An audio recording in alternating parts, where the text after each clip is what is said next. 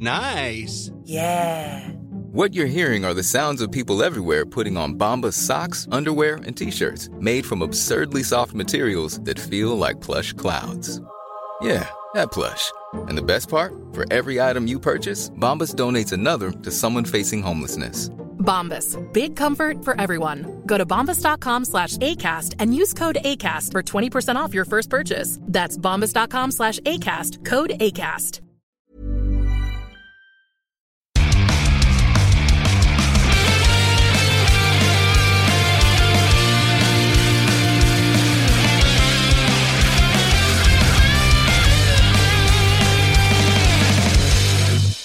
Bienvenidos a otro programa de Fuera del Control, un programa que no sabemos si saldrá el lunes como debe salir, esperemos que sí, tal vez no a la hora indicada, pues por cuestiones de que estamos de viaje, pero eh, aún así no quería fallarle a toda la raza, gracias, gracias como siempre por su apoyo, por su like, por compartir, por escuchar estos podcasts, que es ah, probablemente algo mediocre, pero la cuestión es que si ustedes se diviertan. Mi nombre es Memo García, mejor conocido como Memo Hierbas, y en esta ocasión no me acompaña el elenco como lo hacemos regularmente, pero estamos en la otra parte, en otro lado del mundo, y me acompaña una celebridad en el, en el streaming, eh, en YouTube, eh, gran amigo que lo conocí pues ya hace más de medio año que no pensé que me iba a llevar también como él- que- con él. Digo, pensé, dije, ah, ser de esos crecidos que, que eres- nada más dicen, adiós. Adiós. Bye. No, no, no, nada que ver. Nada que, Nada ver. que ver. Tenemos el señor Akim.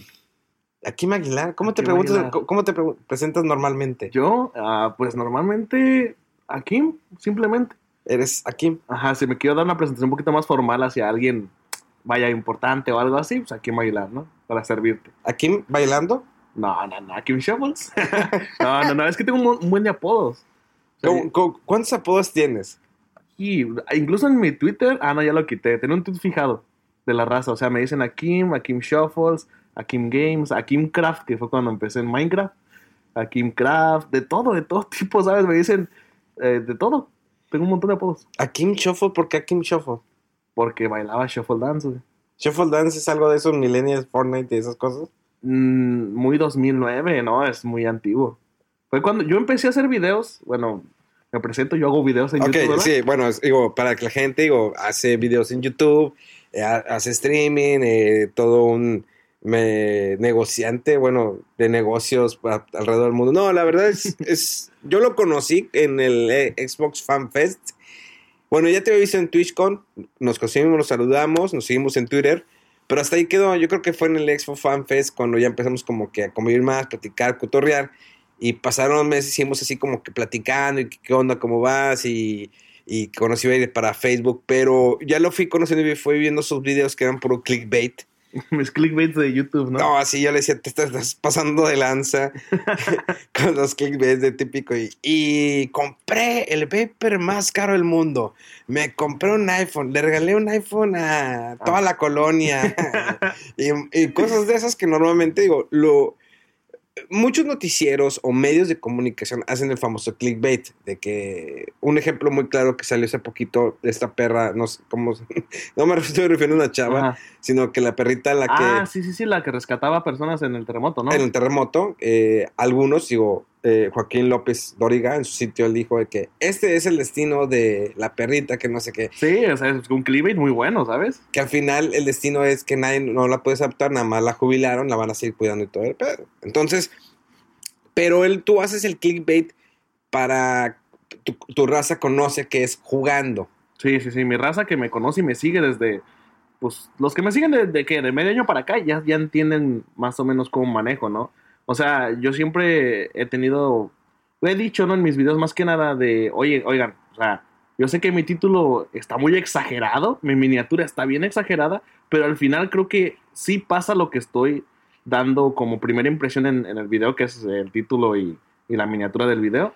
Pero sí lo exagero mucho, ¿sabes? Para llamar la atención. Siento Bueno, que- en el clickbait de, de lo de mi cumpleaños no, estuve- no salió que estabas eh, orinando pero en lo la calle. mencionamos en una parte del video. Ah, bueno, es cierto, definitivamente. Pero el que fue el que, el que puso ese ejemplo fui yo, definitivamente. El mal ejemplo, pero bueno, a ver, antes de continuar con nuestra plática, y está bien chido porque es la primera vez que tengo una plática en mi podcast, eh, que es tu podcast ahora también, Oh, eh, sobre tu carrera. O sea, tienes 21 años, tienes 21 años, estás, eh, digamos, triunfando en un medio que es difícil, es muy competitivo, tanto en, en la plataforma de YouTube como ahora en la plataforma de Facebook Gaming. Pero ¿desde cuándo comenzó esto? Digo, sabemos que todos los que juegan de alguna manera les gustaban los videojuegos, probablemente no todos los videojuegos.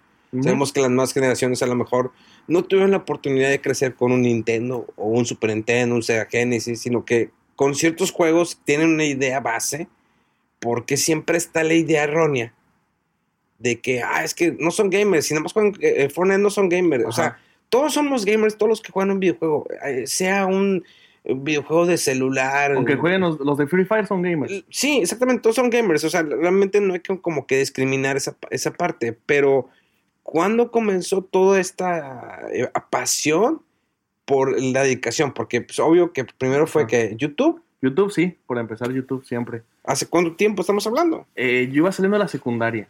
Iba, eh, creo que faltaba un mes para salir de vacaciones. Este, y pues nada, simplemente tengo un primo que actualmente está trabajando conmigo. Eh, para mí, no sé cómo decir. Yo prefiero decir que está trabajando conmigo, ¿no?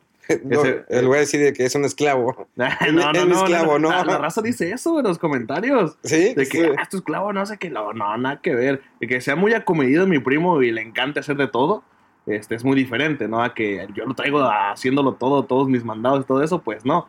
Pues ahorita está trabajando conmigo, me está ayudando a, la creación de todo mi contenido. Pero fíjate que ese mismo primo fue el que en su inicio, hace, que tiene seis años, más o menos, fue el que me enseñó Minecraft, ¿ok? Yo como, bueno, si hablamos más de gaming, este, yo eh, cuando tenía como 9, 10 años, yo creo más o menos, mi, mi- mi- bueno, los Reyes Magos, en ese entonces me trajeron un PlayStation 1, Fue, fue mi primera consola. O sea, estamos hablando que si tienes conocimientos, porque te digo, es algo que la gente siempre tiene una idea de los streamers jóvenes como tú. eh, no sé, hay tantos streamers ahorita alrededor del mundo, nada más en México. Dicen, es que no saben del que existió un Nintendo, un Super Nintendo, un 64. Tú ya me estás mencionando la consola de PlayStation 1. Ajá. O sea, sí sabes, si la jugaste, ¿qué juegos tenías? Ah, sí, este, incluso yo jugué antes con mis primos. Este, tenían, es que la verdad no recuerdo la consola, pero recuerdo, jugaba contra. ¿En qué consola era? Contra, bueno, estuvo en Nintendo, el Contra original, que estaba imposible es- es- es- ese juego. difícil. Y luego está el Super Contra que ya sale en Super Nintendo. No, Pero en, los- en las dos plataformas, digo, se jugaba con un amigo, que estaban los dos. ajá, Sí. era dos. Va. Sí, yo, yo jugué, ese fue mi primer juego. Lo tenía un primo, por, por- bueno, por parte de mi mamá. Y la familia por parte de mi papá tenían un PlayStation 1. Entonces me invitaban a jugar, jugaban mucho este, Pepsi Man.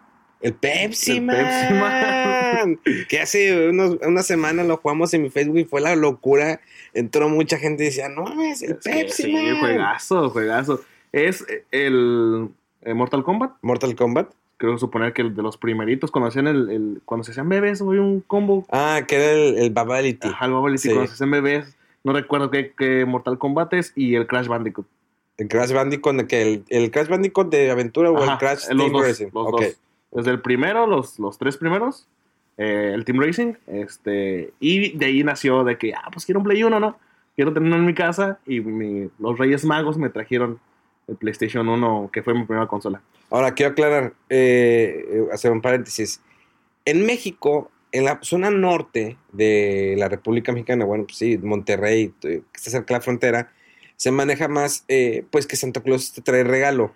Hacia la Ah. parte del sur se maneja eh, los Reyes Magos, eso sí lo tengo. ¿Los Es Reyes que- Magos o el Niño Dios? O el niño Dios que te, eh, le traen los pequeños eh, el- los regalos, hacen su lista a los Reyes Magos. No es tanto el Santa Claus, porque que, digo, Ah. a fin de cuentas, el Santa Claus es una costumbre un poquito más de, de Estados de Unidos. Estados Unidos, sí, supongo que porque están pegados a México los del norte, por eso tienen a Santa Entonces, Claus, ¿no? en Monterrey es mucho lo de el Santa Claus, o sea, ah, pero Ciudad de México, Oaxaca, todo eso hacia abajo Sí. es el Reyes Magos. Los o sea, Reyes Magos. no hay que, ah, el 25 me levanto, llego a Santa Claus. No, no, es, me espero los Reyes Magos. Y a ellos les hago la cartita. Ajá.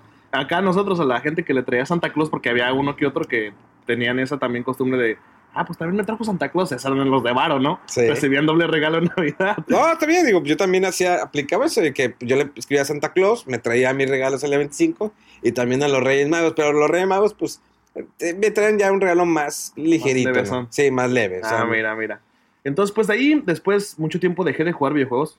Eh, ya no jugué nada después de que me... Literal, o sea, tampoco sé mucho de videojuegos. Era Crash Bandicoot, Mortal Kombat y, y creo que ya, ¿no? Algún otro juego que compraba allí, ya sabes, la consola truqueada, que ibas al, al tianguis a comprar tus jueguitos. Ahí, digamos que no, no tan legales. Pro- pro- probablemente durante toda esta plática, que teníamos un tema, pero va a estar padre porque lo van a conocer a, a Kim. A lo mejor en algún momento voy a poner incómodo con algunas preguntas. Y esta es una de ellas. ¿Te ha integra- in- eh, interesado saber más sobre más videojuegos? Eh, jugar a alguna plataforma, digamos en el caso, por ejemplo, salió el mini Super NES eh, hace un año, salió el mini NES. eh, digamos que tienes la oportunidad de revivir juegos del antaño o simplemente dices, no, o sea, no me interesa. Eh, sí me interesó mucho, mucho tiempo. Y fíjate que tú y yo ya platicamos un poquito de todo esto. Yo un tiempo, creo que en la primaria, fue cuando estaba en la primaria, no recuerdo qué grado, tenía muchas ganas del PSP. Del PSP, la, consola portátil de Sony. de Sony, ajá, pero por temas de, de dinero, o sea, mis papás no tenían para comprármelo, jamás, jamás me lo pudieron comprar. Tenía mucho, que yo creo que unos tres años queriendo el, el PSP, pero pues nunca se pudo por, pues, porque no me lo podían comprar, pues, o sea, la, la situación no, no, no se prestaba para poder comprarme esa consola portátil. Entonces no pude yo eh, tener esa consola ni adentrarme más a los videojuegos porque o sea, en mi familia, en mi casa, no, no había para darse esos, esos lujos. Acá pues, eran lujos en, en mi rancho. Pero ahorita no te gustaría, si dices, bueno, compró el mini Super NES, trae eh, creo que 32 juegos. Bueno, no recuerdo muy bien la cantidad de juegos que trae el mini Super NES. Ah, sí, sí, sí, me, me encantaría. O sea, si tuviera la oportunidad, oye, me compro el mini Super NES para calarlos. O sea, no quedarme con la idea de que solamente jugué, estoy jugando lo de actualidad, sino que jugar un Super Nintendo. Digo, en unos meses más sale a la venta el mini Sega, que va a tener creo que más de 20 juegos. El, el Sega muchos, tal, no muchos lo jugaron, igual como el Sega Genesis, pero a lo mejor sería una oportunidad. O sea, si te la ofrecían de que, oye, pues está la consola, ¿la comprarías? Ah, sí, ahorita que puedo, lo haría. Porque en realidad nunca dejé por completo de jugar. Siempre tenía amigos que ellos sí tenían consolas. En su tiempo el PlayStation 3, el Xbox Ajá. 360, desde ah, el Xbox anterior. Por ejemplo, yo jugué mucho Halo, pero no por mí, sino porque mi mejor amigo de la primaria lo tenía y me invitaba siempre a su casa a jugar Halo. Y luego, ¿cuán- en, qué- en qué momento llega? Tú estás estudiando. ¿En qué momento llegan que empiezas a hacer videos de YouTube? O sea, es una plataforma que sabemos que creo que en México se dio mucho con, bueno, de alguna manera se dio a conocer por Wherever. Sí, Ajá. Wherever Tomorrow yo creo que eh, es de los creadores de contenido, de los eh, que empezaron los pioneros. y que creció bastante. Eh, ahorita su carrera ha tomado otros giros, se ha ido a la parte también de gaming, que dicen, ah, todos los youtubers ahora no les va bien y se ven al, al, al mame. Que probablemente a lo mejor puede que exista alguna, al- algo de razón ahí, porque dicen, bueno, ya no sé con tanto acá, me voy acá. Hay algunos que sí compensan que estén en esa plataforma, pero en tu caso, ¿cómo fue? O sea, voy a hacer ¿Llegaste YouTube. pues, eh, como te decía lo de mi primo, este, él me enseñó Minecraft. Y como tal, él me enseñó muchísimas cosas que yo actualmente sé de tecnología. Él me enseñó a editar mi primer video con Camtasia Studio, después con Sony Vegas. Este, fueron los primeros programas que yo estuve para editar mis videos. Pero pues él me enseñó YouTube también. En ese entonces ah, yo no tenía internet en mi casa. Iba a casa de mi abuela a ver videos y pues veía YouTube principalmente bloggers. O sea, como tú dices, Whatever Tomorrow creo que fue los primeros youtubers que vi, junto con Yayo Gutiérrez. Ya, No, yo, no me Gutiérrez, revientes. cuando estaba gor- gordito, ¿no? Cuando estaba viviendo en Canadá. No, está flaco. Ya yo, pero no, luego subió peso y Ajá, está, luego subió parece peso que tiene, una la- enfermedad que está en, la fase terminal, ¿no? sí, sí, sí. Sí, pues sí, yo los empezaba a ver. Después, por curiosidad, yo conocí a Minecraft y de repente lo jugaba, tenía mi, mi mundo survival. Este, no jugaba mucho, eh, jugaba muy poco, pero pues ahí tenía mi mundito survival, ahí me, me ponía a hacer mis construcciones, mi casita, ¿no? Este, y yo busqué Minecraft en YouTube. Para esto yo encontré a varios youtubers, ¿no? Veía mucho Willy Rex, este, y veía un vato que se, se llamaba, bueno, no sé si exista todavía, la verdad, se llama Ingenio Craftero. Es un vato que de Sudamérica, la verdad no sé, no me acuerdo bien de qué país. Este, creo que era Costa Rica, algo así. Y el vato, mucho tiempo en sus videos, le decía a la raza, anímense, hagan videos ustedes también, porque para que la comunidad sea más grande, queremos más, más contenido, más gente, un chido. Y pues yo era su fan, ¿no? Y dije, no, pues, voy a hacer un video, no sé qué. Y pues me animé, me busqué ahí en YouTube cómo grabar este, videos, todo el show. Grababa con Fraps, un programa que, wow, grabé mucho tiempo con Fraps. Un video, un programa súper simple, no picabas F9 y te empezaba a grabar. Te aparecían los FPS arribita en la esquina superior derecha. Y ya grababas y, y medio más o menos. Tenía un iPod Touch en ese entonces, un iPod Touch. No me acuerdo si tercera o cuarta generación. Y con ese grababa mi audio, el de mi voz. Lo grababa aparte porque no tenía micrófono. Y ahí ponía a grabar. Este, para ese entonces también mi primo eh, me hizo favor, me hizo paro ahí de hackear el wifi a mis vecinos porque yo no tenía internet en mi casa. Así subí mis primeros tres videos, creo. Con el internet, con el wifi de mis vecinos. Un saludazo a mis vecinos, muchas gracias. Gracias Son por muy buena onda, jamás se quejaron, jamás dijeron nada. Este, ya lo he mencionado varias veces, a lo mejor ya han de saber, ¿no?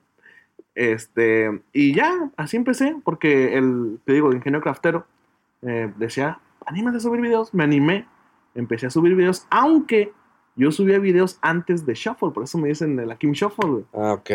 porque yo subía videos bailando, me gustaba bailar, eh, Shuffle Dance, cuando salió la canción acá de Ellen Fau, la de Party Rockin'. Ah, sí, ya me ¿Sí? acordé que me enseñaste esos videos. Oh, por Dios, por favor, busquen eso en YouTube, ver a Kim bailando. No sé, fue uno, un momento tenebroso en mi vida verlo bailando, pero... Ok, subías vi- videos bailando. Sí, pero eh, Super X, ¿sabes? Era canciones con copyright, entonces. No sé. Ajá, hasta a veces me borraban unos videos por, por, por lo mismo, por las canciones con copyright. Este, pero era súper. eh, uno subía un video, pasaban tres meses, subía otro, ¿sabes? Era muy porque éramos como. eh, entre los compas de la escuela, de la secundaria, era como de, ah, vamos a hacer esto, vamos a hacer un video. Ya lo hacíamos y lo subíamos, pero cuando empecé con la constancia, fue con, con los videos de Minecraft. ¿Empezaste que por semana o casi todos los días? No, empecé uno a la semana. O sea, subía, dije, ah, pues voy a subir una semana. Para ese entonces, yo me iba motivando con la gente que iba llegando. Para yo poder crecer al principio, yo compartía todos mis videos con todos mis amigos de Facebook. Tenemos que tener en cuenta que antes, o bueno, no sé si ahora, la verdad, eh, Facebook agregabas a todo, todo tu pueblo. Bueno, en mi caso, yo que yo soy de pueblo, para la gente que no sepa, soy de un lugar muy chiquito, todos se conocen. Y a pesar de que hay personas que no les hablas mucho, pero sabes quién es, los agregas a Facebook. Entonces tienes a mucha gente que aunque no, no les hables seguido o ni siquiera se saluden, pero como que se conocen, ah, pues este es el hijo de tal, sé quién es, y los tienes en Facebook. O sea, tú dices que eres uno- un- una persona de pueblo. Estamos hablando de un, un rancho, eh, un 20 casas, 100 casas. No, o sea, no está tan pequeñito, pero no Va. hay cine, no hay plazas, no hay, no hay mucho, pues. Hasta ahorita ya está creciendo un poco, ya, con los años, pero cuando yo, pues bueno, lo que me tocó vivir allí, pues no, no había nada que hacer. o sea, era ir al centro y al centro me queda tres minutos caminando y pasar toda la ciudad la puedo pasar caminando en 20 minutos, ¿sabes? O sea, es pequeño. Tu papá te ponía a hacer algo así de pequeño, que ayúdame con esto, ayúdame a cargar. Sí, o sea, ayudaban tu, tu mesada cosas. te la ganabas. O sea, bueno, te tocaba la época que te daban tu mesada o del domingo. No, pues no, no, nadie me daba domingo, no. Digo, O es sea, que- no se podía, pues. Digo, bueno, al menos yo cuando estaba pequeño, pues mi papá me daba mi domingo. Ahí está tu domingo. Y ya que ibas juntando dinero y juntaba varios domingos y ya me podía comprar un juego y si quería algo más, pues me ponía a lavar carros, me ponía a barrer banquetas. eh, yo vivía en una colonia en el Cerro de la Silla, donde estaban este, muchas casas en construcción. Entonces había muchas, eh, mucha arena. Entonces llegaba, le, le barro la banqueta. Ah, sí, está Mm. bien. Y me ponía en chinga, barré la banqueta y conseguí una pala y hacía el montoncito y limpiaba. Ah, aquí te van este 15 mil pesos, 20 mil pesos, porque a mí me tocó pues cuando era, Ay, Sí. ah, caray. sí, me- cuando era el, el peso antes de que lo, modificaran. Eh, y así fue como iba juntando dinero para poderme comprar juegos. Digo, Ah, sí era muy difícil porque en la época, digamos, finales de los ochentas, eh, no, era de ricos tener una consola de videojuegos. Sí, sí, sí, era. O sea, era caro tener, porque pues no había distribuidoras como lo hay ahorita, eh, que está Xbox presente o Sony, que pues es- está elevado, pero Pero- hay un precio razonable. No, y es Entonces, más accesible que antes. Sí. Muchísimo más. antes era que se los traían del otro lado. O sea, para los que vivíamos en frontera, pues era fácil No, porque más ibas a, a McAllen, ibas a Laredo. Pero los que vivían ya hacia el sur, Ciudad de México, Guadalajara, Michoacán, Chiapas, pues era difícil difícil. porque los traían, digamos, pues personas que les pueden elevar el precio como ellos quisieran. Ahorita hay una, pues está más o menos regulado el precio de un videojuego o de una consola. Y sobre todo si lo compras en una plataforma como Amazon o, Ajá, otros. buscas ofertas, Exacto. baratillo, sí. No, pues fíjate, si lo hablamos de esa manera, en la época cuando yo le ayudaba a mi papá, mi papá mucho tiempo trabajó en la carpintería, mi papá es dentista, pero te digo, es un pueblo, cuando mi papá abrió su consultorio cuando se graduó, no había nadie que se quisiera arreglar los dientes, entonces tuvo que cerrar ese negocio y tomar un curso de carpintería y pues yo le ayudaba. Y obviamente cuando íbamos y hacíamos un trabajo, pues no hacía mucho, ¿sabes? Era de, pásame la broca, pásame el martillo y esto y lo otro, agárrale aquí, agárrale acá para que no se caiga, agarrar el nivel. Y pues sí, le pagaban y, me daba 20 pesos, sí. Pero en ese entonces, o sea, no jugaba mucho videojuegos, era más de deporte. Entonces, ahorraba era para unos tenis o algo así, ¿sabes? Para, para jugar. Este, no, no fue al principio de consolas hasta, te digo, no, no viví nada de eso hasta que mi primo me enseñó el Minecraft en computadora. Y pues en mi casa había una computadora y pues ahí fue donde, jugaba. ¿En qué momento empieza a crecer tu canal de YouTube? O sea, que dices, ya empiezas a. Ya la empezaste a monetizar en algún momento. Sí. Pues mira, yo empecé, te digo, como te digo, compartiendo mi video con la gente de Facebook y yo me puse una meta, me ponía metas. Soy mucho ponerme muchas metas. En YouTube era de, voy a poner la meta de llegar a 100 subs. Y entonces en eso le, le puse como un reto a mi mamá. Yo le dije, mamá, si llego a los 100 subs, ¿me compras el Minecraft Premium? Porque yo jugaba Minecraft no Premium. Tendrás en cuenta que Minecraft siempre ha costado Sí. la versión Premium. Pues la, bueno, en realidad no debería decirse Minecraft Premium, no Sí. Premium, ¿sabes? Debería ser Minecraft y ya. Sí, Pero pues exacto. existe el- la, el- la versión de Minecraft pirata. Y en, eh, siempre, todo el tiempo en YouTube fuera de, ¿eres premium o, o no premium? O sea, que era, ¿lo compraste o, Ah, o no? Sí, ¿verdad? ¿Tienes skin o no tienes skin? Entonces, eh, pues yo me puse esa meta compartiendo mi video en Facebook. Mucha raza, eh, bien, bien en visto, no me iba yo, pero sé que algunos los veían.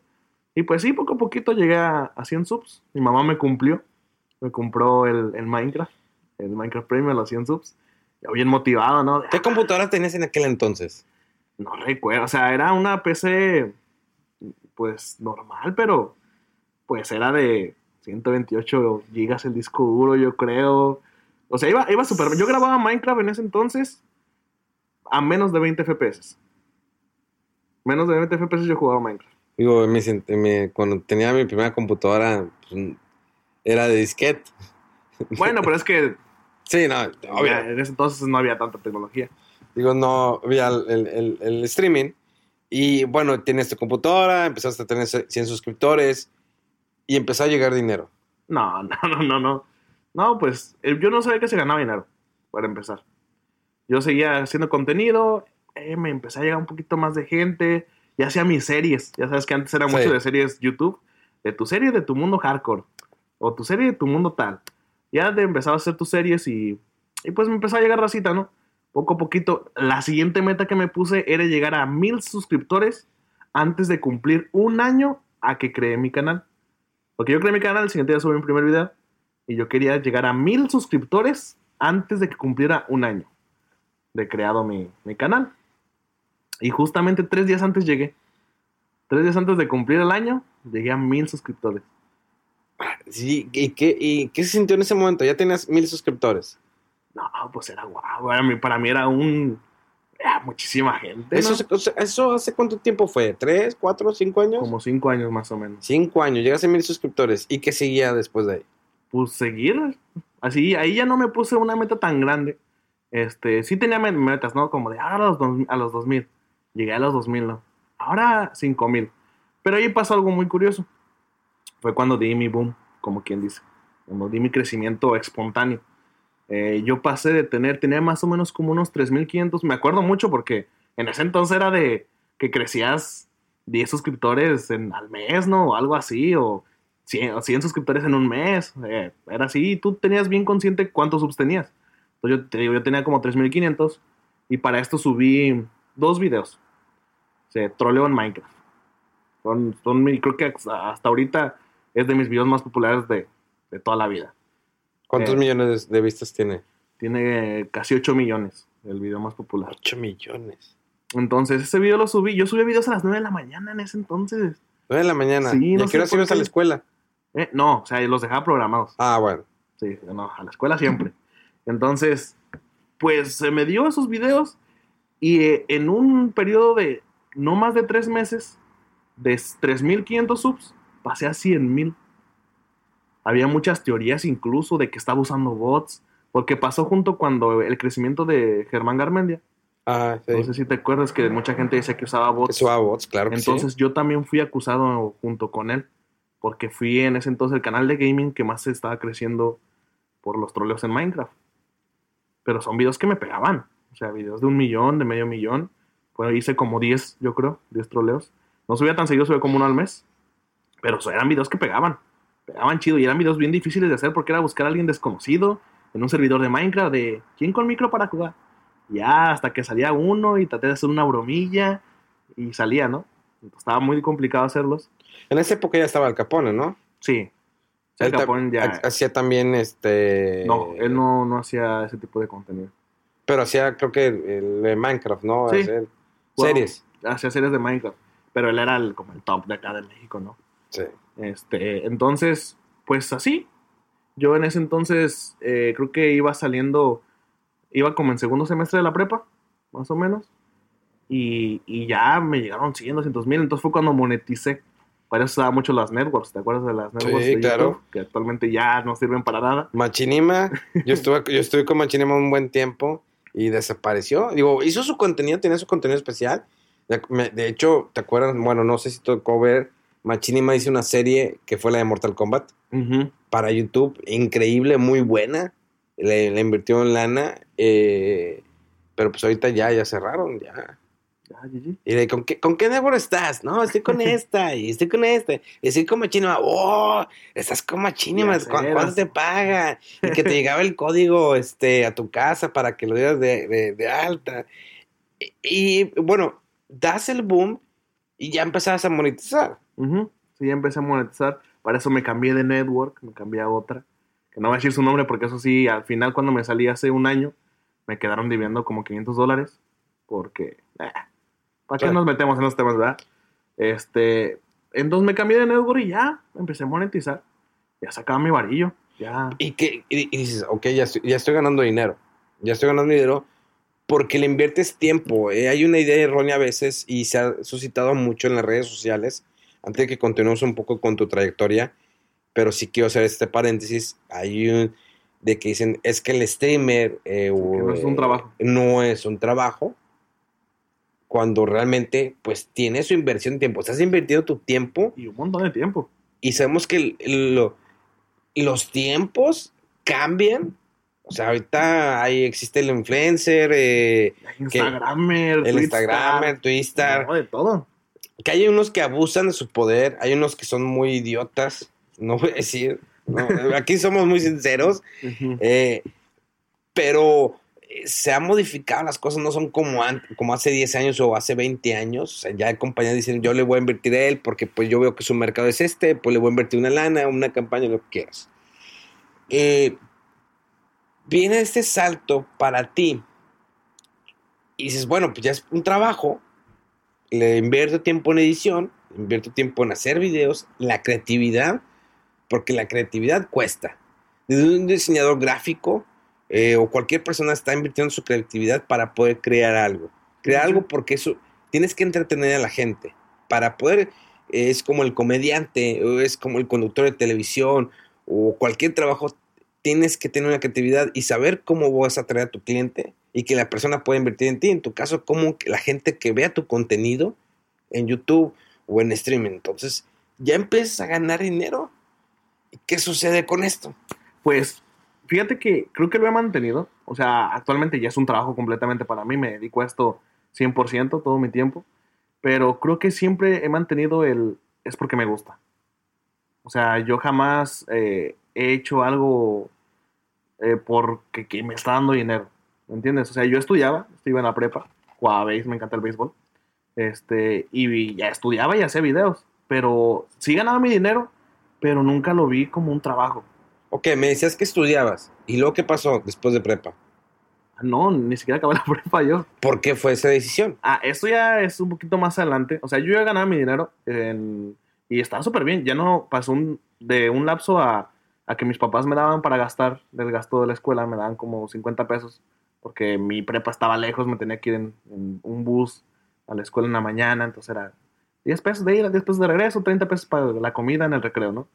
Eh, y pues ya no les pedía nada nunca, ya no les pedía dinero, pues ya tenía mi dinerillo.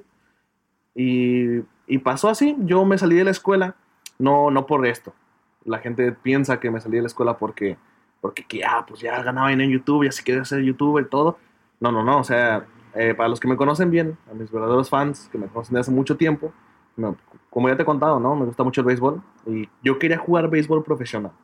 Tengo un tío que actualmente juega béisbol profesional aquí en México, eh, José Juan Aguilar, juega para, para Yucatán ahorita, para los Leones de Yucatán. Y ahorita en la Liga del Pacífico, que es como de las más fuertecitas, eh, lo mueven mucho. Jugó con Hermosillo, con Mazatlán. Esta última temporada jugó con Obregón. Ahorita no sé dónde lo vayan a mover o si se va a quedar ahí. La verdad, siempre en, en el juego de deporte es como de, solo te vas para este equipo porque pues ese equipo te quiso. Sí. o ya, así pasa con los jugadores, ¿no? Eh, como la película que me comentabas, ¿no? La de... eh, De Brad Pitt. Ah, la de Brad Pitt. Muy El buena. juego de la moneda, algo así Sí, se llama, ¿no? ¿no? Sí, creo que sí. Algo así. Está, está muy buena. El juego de la fortuna se El llama. juego de la fortuna. Sí, le pusieron bueno. en, en- en México. Muy buena película. Ahí te puedes dar cuenta cómo manejan los equipos a los jugadores como si fueran muñecos. De, ah, pues te vas para allá porque me dieron el dinero. O te vienes para acá porque me ofrecieron dinero. Pero lo que hizo Brad Pitt fue, es realmente el jugador, o sea, el valor, o sea, es que él me va a funcionar aquí. O sea, hicieron una fórmula matemática Sí. en la que decía, no, va para allá. Pero Bueno. es que no, es que mira cómo lanza la cruz. No, por una fórmula, él debe estar ahí. Y o que- con, con este presupuesto me alcanza para qué jugador bueno que me va a servir en esta posición y este no va para afuera. Despedían jugadores así, vas para afuera y no tienes equipo. Eh, está muy buena la película, la verdad. Sí, se la recomendamos. eh, es más, para, para, para, para qué me hago este loco. Creo que el título. Sí se llama así. Temone, ¿Sí? Temone y algo en inglés. Temone y Val, creo. Algo así, ¿no? El juego de la fortuna. Se llama en español. ¿La vas a buscar? El, aquí está, ya, ya la tengo. El juego de la fortuna, sí. Se llama Moneyball en inglés. Moneyball, Simón. Así. El juego de la fortuna, exactamente, con el señor Brad Pitt, eh, Jonah Hill y, bueno, entre otros actores. Muy buena, buena película. Y bueno, está entonces el béisbol, ya estás ganando tu dinerito, digo está la como- prepa. Ajá. Como siempre, para mí, YouTube fue, aparte, mi hobby. ¿No? Algo que me hacía en mis tiempos libres, porque me gustaba, jugaba con mis amigos, jugábamos Minecraft, grababa y subía mis videos, ¿no? ok. Trataba de mantener una constancia, dos, tres videos a la semana, porque pues ya tenía un público, ya tenía 150 mil, 200 mil suscriptores, este, y siempre fue así, pero yo estaba full enfocado en el béisbol. Me salí de la prepa, me faltó, creo que, un- me faltó, me faltaban como tres semanas para Saliste por el béisbol. Ajá, para salir, para pasar a salir del cuarto semestre. Este, entonces ahí hablé con todos los profes.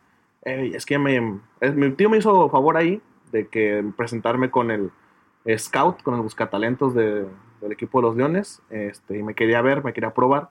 Y pues yo quería probarme, ¿no? Estaba súper entusiasmado. Entonces, al final, los profes muy buena onda de mi escuela. Este, me promediaron con mis promedios anteriores. Tenía muy buen promedio. Me- Era, creo que no era de 10, pero sí, 8 9. O sea, mira, era, era bueno. Y pues usted, ah, pues sí, vete. No hay ningún problema. Tú vete a, eh, vete a probar, vete a jugar. Y pues ya regresó después. Ah, ok. Me fui a vivir a Mérida, Yucatán. Yo iba una semana. Entonces, pues yo me fui. Estaba una semana, dos, a probar.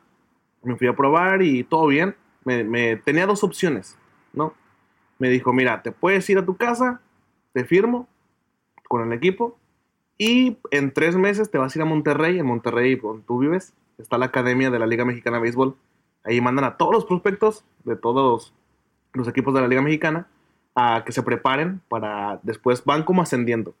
Si te ven bien, te mandan a la liga a, eh, a otras ligas, a la Liga Ajá. Tabasco, a la Liga a la Liga del Norte y ya después de ahí ya subes a la Liga Mexicana de Béisbol, ¿no? Que es la, la liga oficial de béisbol aquí en México. Entonces, o puedes hacer eso o te quedas con tu tío lo que queda de la temporada de béisbol, si tío te da permiso obviamente de quedarte con él. Yo te entreno aquí y en vez de durar cinco o seis meses en, en la academia en Monterrey, vas a durar un mes y te van a subir de liga. Ah, pues mejor, ¿no? Estoy- ya eran vacaciones de verano, me quedo. Me quedé, me fue muy bien, la verdad. Yo seguía haciendo videos. Nunca los dejé de hacer. Ah, Era, creo que fue mi época más pesada en mi vida. Porque me levantaba a las 5 de la mañana hacerme almorzar, yo solito. Me hacía mi huevito, ¿no? Y iba caminando al bus. El bus hacía como una hora de donde vivía al estadio, al Cuculcán, ahí en, en Yucatán. Y de ahí iba el entrenador por mí y, y me llevaba a otro lugar, a otro estado más lejos, como otro a media hora a entrenar. Entrenaba allí con unos cubanos y entrenaba de 9 de la mañana. O sea, fíjate, me hace como 3 horas de camino A la para ir a entrenar. Este, de 9 de la mañana a 12 del mediodía más o menos, 11 y media. Me regresaba, llegaba a mi casa como hasta las 2 de la tarde por el camino de regreso y me hacía algo de comer. Me tomaba mi licuadito con proteína acá, ¿no? Pues era bien, bien fitness life. Este, descansaba una media hora quizá, una, una hora, media hora, y me iba a mi preparación física. Yo tenía dos entrenamientos. En la tarde hacía preparación física también con un entrenador cubano, donde era más eh, puro físico, ¿no? Correr y pesas y ese show. Y de- era de cuatro y media a 7 de la noche, llegaba, hacía mis videos o directo, ya hacía directos en Twitch en ese entonces, y a dormir, como a las diez y media de la noche, y todos los días. Nada más domingo libre, ya para descansar. Y, y, y luego, o sea, sigues en- entrenando. ¿Y en qué momento dejas el béisbol? Mm, ok, para esto yo quería probarme con en Estados Unidos. O sea, con, con algo que un equipo de Estados Unidos viera mi nivel. Porque yo tenía muy buen nivel. Tenía muy buen brazo. Este, pero no me dejaron. No me dejaron probarme porque me decían que, que primero querían que jugara para México. Yo que no sé, me deprimí mucho en ese entonces. Porque ahí, o sea, fueron a, a visorías los, los gringos a México hacer pruebas y yo ahí estaba yo y me quería probar y no me dejaron. No, no me dejaron probarme y me agüité. Me agüité bien feo. Este. Total, pues. Pues sí me querían para el equipo de ahí de México. Este, pero no me dejaron probar para Estados Unidos. Y ver la situación de cómo estaba mi tío y todo eso. eh, la verdad, dije, ¿sabes qué? Ya estoy ganando mi dinero en YouTube. En Yucatán, ni un peso mandaron mis papás. Todo el tiempo me mantuve con lo que ganaba de YouTube. Este, mi tío, pues, él pagaba la renta, no él pagaba la luz y todo eso, pero pues yo pagaba mis lavadas de ropa porque mandaba mi ropa a lavar, mis transportes, mi comida, yo pagaba todo lo mío. Este, y pues dije, voy a irme a jugar. Y por lo que sé, pagan muy poco al principio. O sea, de que te pagan que dos mil pesos a la quincena por estar jugando y tienes que pagarte todo tú. Es que tus papás te primero te mandan dinero para poder jugar y todo eso. Y mis papás estaban en una situación muy difícil donde digo, no manches, o sea, me van a tener que mandar dinero para esto. Y voy a dejar YouTube cuando ya estoy sacando cuatro veces lo que me van a pagar en el base. Entonces me la pensé mucho. Dije, con lo que gano ahorita incluso puedo ayudar a mi casa, pues mejor. Sea, te la fletaste.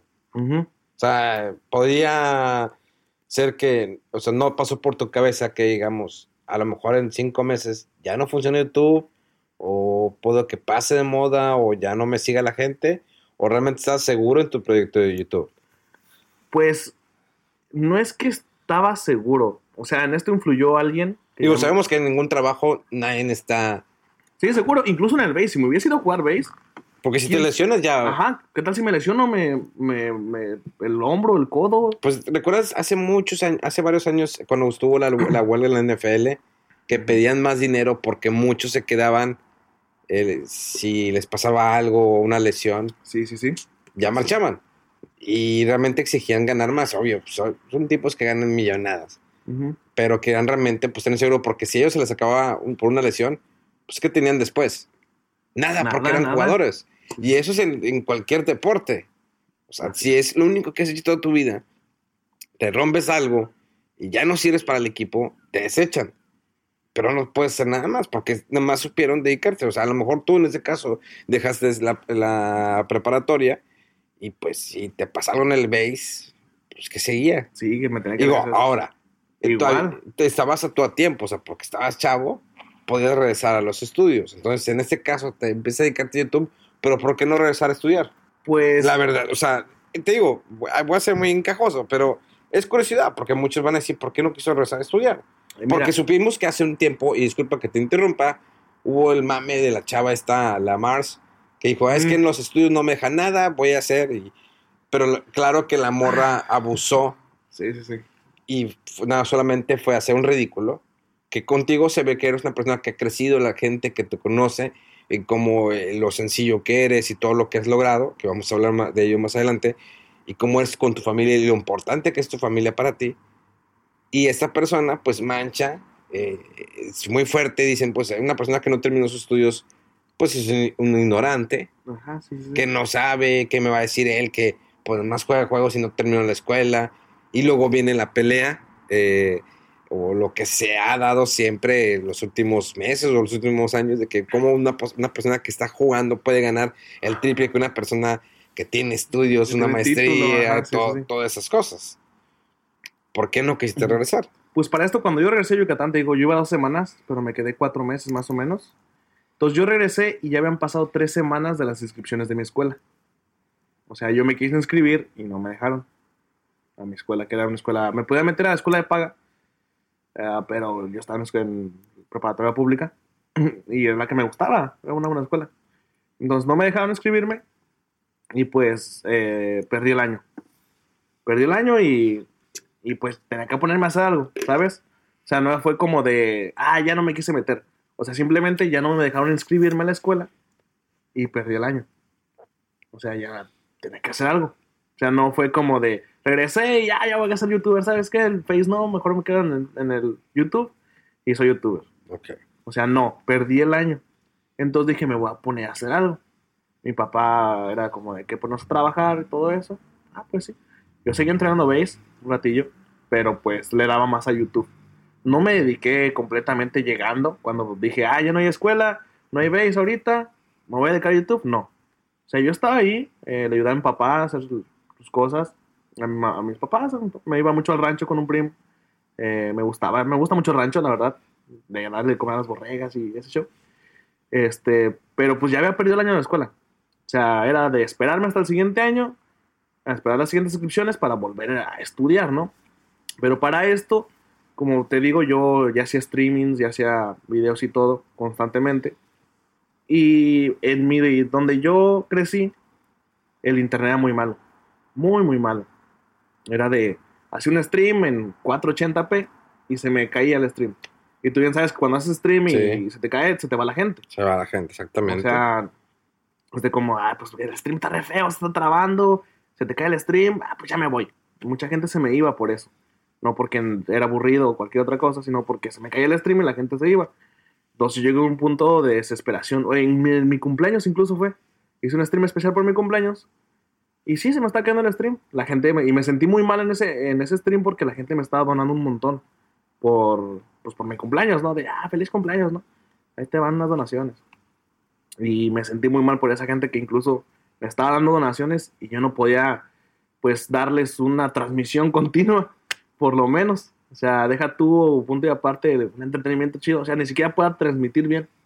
Me llegó una impotencia muy grande, lloré, me acuerdo ese día porque se me caía el stream. Y fue cuando dije, ¿sabes qué? Creo que me está yendo bien y es hora de dedicarme a esto. Eh, para esto, unos días antes yo había ido a un evento, al EGS, este, que ya no existe ese evento, ¿verdad?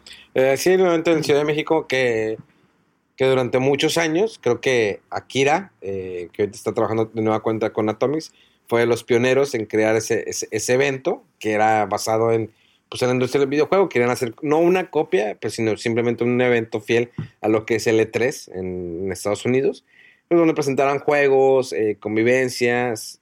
Y cuando comenzó no había la presencia de los youtubers, Ah, ¿no? ¿no? Yo pensaba que siempre No, youtubers. eh, era un evento que, eh, que, que, que era abierto al público. Obvio que hubo la ola que los youtubers empezaron a crecer mucho, eh, por nombrar, o sea, había Tafe de Lobo, eh, Al Capone, y ya los empezaron a invitar a los eventos, o sea, como que, oye, pues esta gente arrastra, digo, lo vemos como vía negocio. Ajá. Si la gente quiere que eh, pague la entrada al EGS, pues ahí te los youtubers. Eh, la firma de autógrafos, la convivencia. Para traer más gente al evento. Exacto, y fue una ola que a muchos pues no les agradó, porque era, que los youtubers... Yo son- pensé que se había comenzado, fíjate, yo no sabía esa versión de, del evento. Sí, no, eh, la idea principal era presentar al público eh, videojuegos que todavía no salían al mercado, que los puedan probar como nosotros los medios de prensa los pro- lo probamos en el E3. Que también el E3 originalmente siempre fue para prensa y ya unos, hace unos años empezaron con la idea de que vamos a permitirles a los youtubers entrar a este evento. Y Ok. es, empieza, ah, caray, espérate, pues nada era para prensa, también son para youtubers. Yo nunca estoy en contra de ello, o sea, estoy en contra de cuando un, eh, un youtuber no se informa bien o no es una persona preparada, o sea, Ay, porque, la, la información errónea. porque al fin de cuentas eres un líder de opinión, la gente te sigue. Si tú dices que es eh, blanco y van a decir, ah, no, pues él dijo que era blanco, y no, es negro, el asunto es negro. Por decir, o sea, es un ejemplo así simple. LGS en su momento pues se ha abierto y empezaron a incluir los youtubers, que estaba bien, digo, pues es una convivencia, los youtubers ya empezaron a tener mucha presencia en México, digo, sabemos que alrededor del mundo, pero al menos en México pues empezaron a sonar muchos nombres. Eh, uno de los nombres eh, enfocados en su momento pues era Al Capone, Sí, en ese evento era Al Capón, era Wiener de invitados y trajeron un español, que era el más grande de todos. Era iTunes Gameplay, no sé si lo ubiques. Entonces yo fui a ese evento por mi cuenta. Yo me pagué mi autobús, me fui, nada más conseguí el pase de, de youtuber, este, para que pasar sin pagar el boleto de- del evento. Y yo ya hablaba con Al Capón, yo había grabado un video con él, este, unas semanas atrás. E incluso me pasó su número al Capón. Yo para mí, ah, no manches, tengo el número del Capón. Lo voy a rolar. De este, que, ay, le mando el mensaje, pe- pensabas de que le ibas a mandar un mensaje. ¿Qué le digo? ¿Qué le digo? que le decimos exactamente así. Y luego, no, no escribas nada porque a lo mejor ya sale que está typing. Y luego, no, no, no. no, eh, eh, hola, ¿cómo, ¿cómo le ha ido? ¿Cómo está? Entonces ya llegué al evento y ya el mero día, este, pues hubo meet and greets. Yo ahí me, me junté con la gente de Twitch, tenía su propio boot. Y ahí yo dije, ah, pues meet and greet. Y se me juntó gente porque hice un video de que iba a estar ahí. Entonces eh, me tocó un meet and greet junto con uno que hizo Al Capón. Y sí se me juntó fililla, ¿no? Una fila y yo nunca había conocido un fan. Y ah, caray, dije, un montón de gente. Este, para eso, este Al Capón eh, me hizo el favor de que me dejaran pasar al, al lugar donde estaban los invitados especiales, ¿no? No sé cómo, cómo se dice, cómo se llaman esos lugares. Pues un área VIP. El área VIP donde estaban ¿Sí? descansando de, de sus shows o lo que sea. Este capón me invitó y ya pasé. Y no, hombre, yo vi puro famoso ahí. yo, ah, puro youtuber, hola, hola, ¿qué tal? Dije, a ver, voy a tratar de comportarme como alguien normal y no, Sí, no verme correr, fan, ¿no? Pedirle la foto. ya sé. Eh, sen- sen- eh, ¿No sentiste en algún momento cuando empezaste a crecer cada vez más, que más gente te, conoci- te conocía, envidia de otros youtubers? Digo, o sea, al final de cuentas es competencia, pero supone que es competencia sana, ¿no? Es como si existe... en ese entonces casi no había envidia entre youtubers. ¿no? Porque éramos muy poquitos. Pero todos hacían su lucha y luego cada quien tenía su mercado diferente. Ajá, cada quien tenía su público diferente, no había... Y hacían crossovers, o sea, digamos, Sí. "Ah, vamos a jugar Ah, juntos. incluso yo en, en ese, bueno, ya tiempo después, yo hice el UHC YouTubers. Hubo una tendencia muy grande en Minecraft que se llamaba UHC, Ultra Hardcore. Era pues como, como lo que ahorita son los Battle Royale, ¿no? Era un mapa de Minecraft, eh, tú te juntabas tus minerales, te hacías tu armadura y lo que sea, se iba cerrando el mundo cada vez más pequeño y se mataba. Y el último que quedaba vivo ganaba.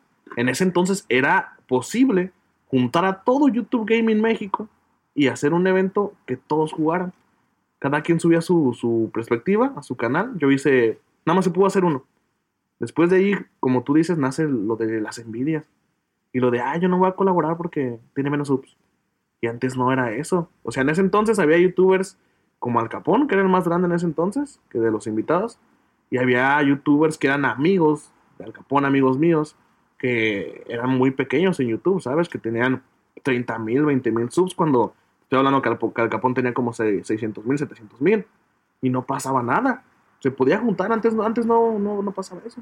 O sea, ¿crees que ha crecido una diferencia entre los youtubers de fuertes números a los de bajo? O sea, uno, si tengo yo 5 mil o tengo mil, o sea, yo no tengo oportunidad de jugar con alguien que tiene arriba de un millón. Ahorita no. Y antes sí. Antes sí. No tanto así, pero ponle, si tienes 30 mil y había uno de 200 mil, 300 mil, sí, sí, o sea, sí hablábamos. O sea, es como si estuviera en, en- en un baile y yo estoy en primaria, pues ya no puedo invitar a la de secundaria a bailar. Es diferente, yo creo, ¿no?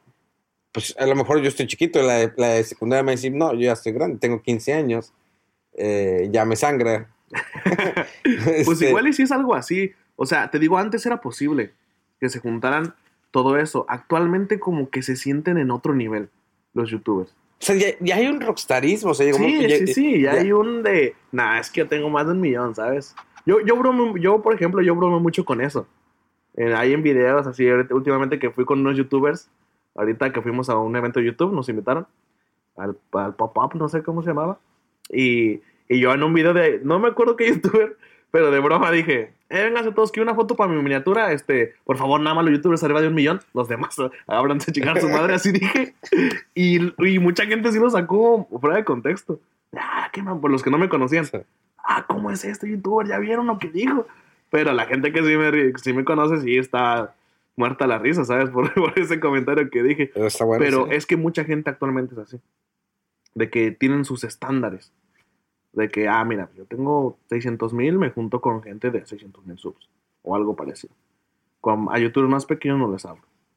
Yo ahorita, yo, por ejemplo, yo dejé de juntarme con youtubers más pequeños porque a toda la gente que yo ayudé en su momento a crecer en YouTube, de que eran, tenían, yo, yo cuando tenía 200 mil, yo ah, grababa con youtubers de mil, de dos mil. De que, ah, que, mira mi canal. Y, decía, ah, pues tienes buen contenido, vamos a jugar juntos, vamos a hacer un video. Y yo les hablaba. Pero a mí me tocó muchas malas experiencias de ayudar a gente. Crecían, se hacían de su nombre, ya juntaban su dinero. Y me dejaban de hablar.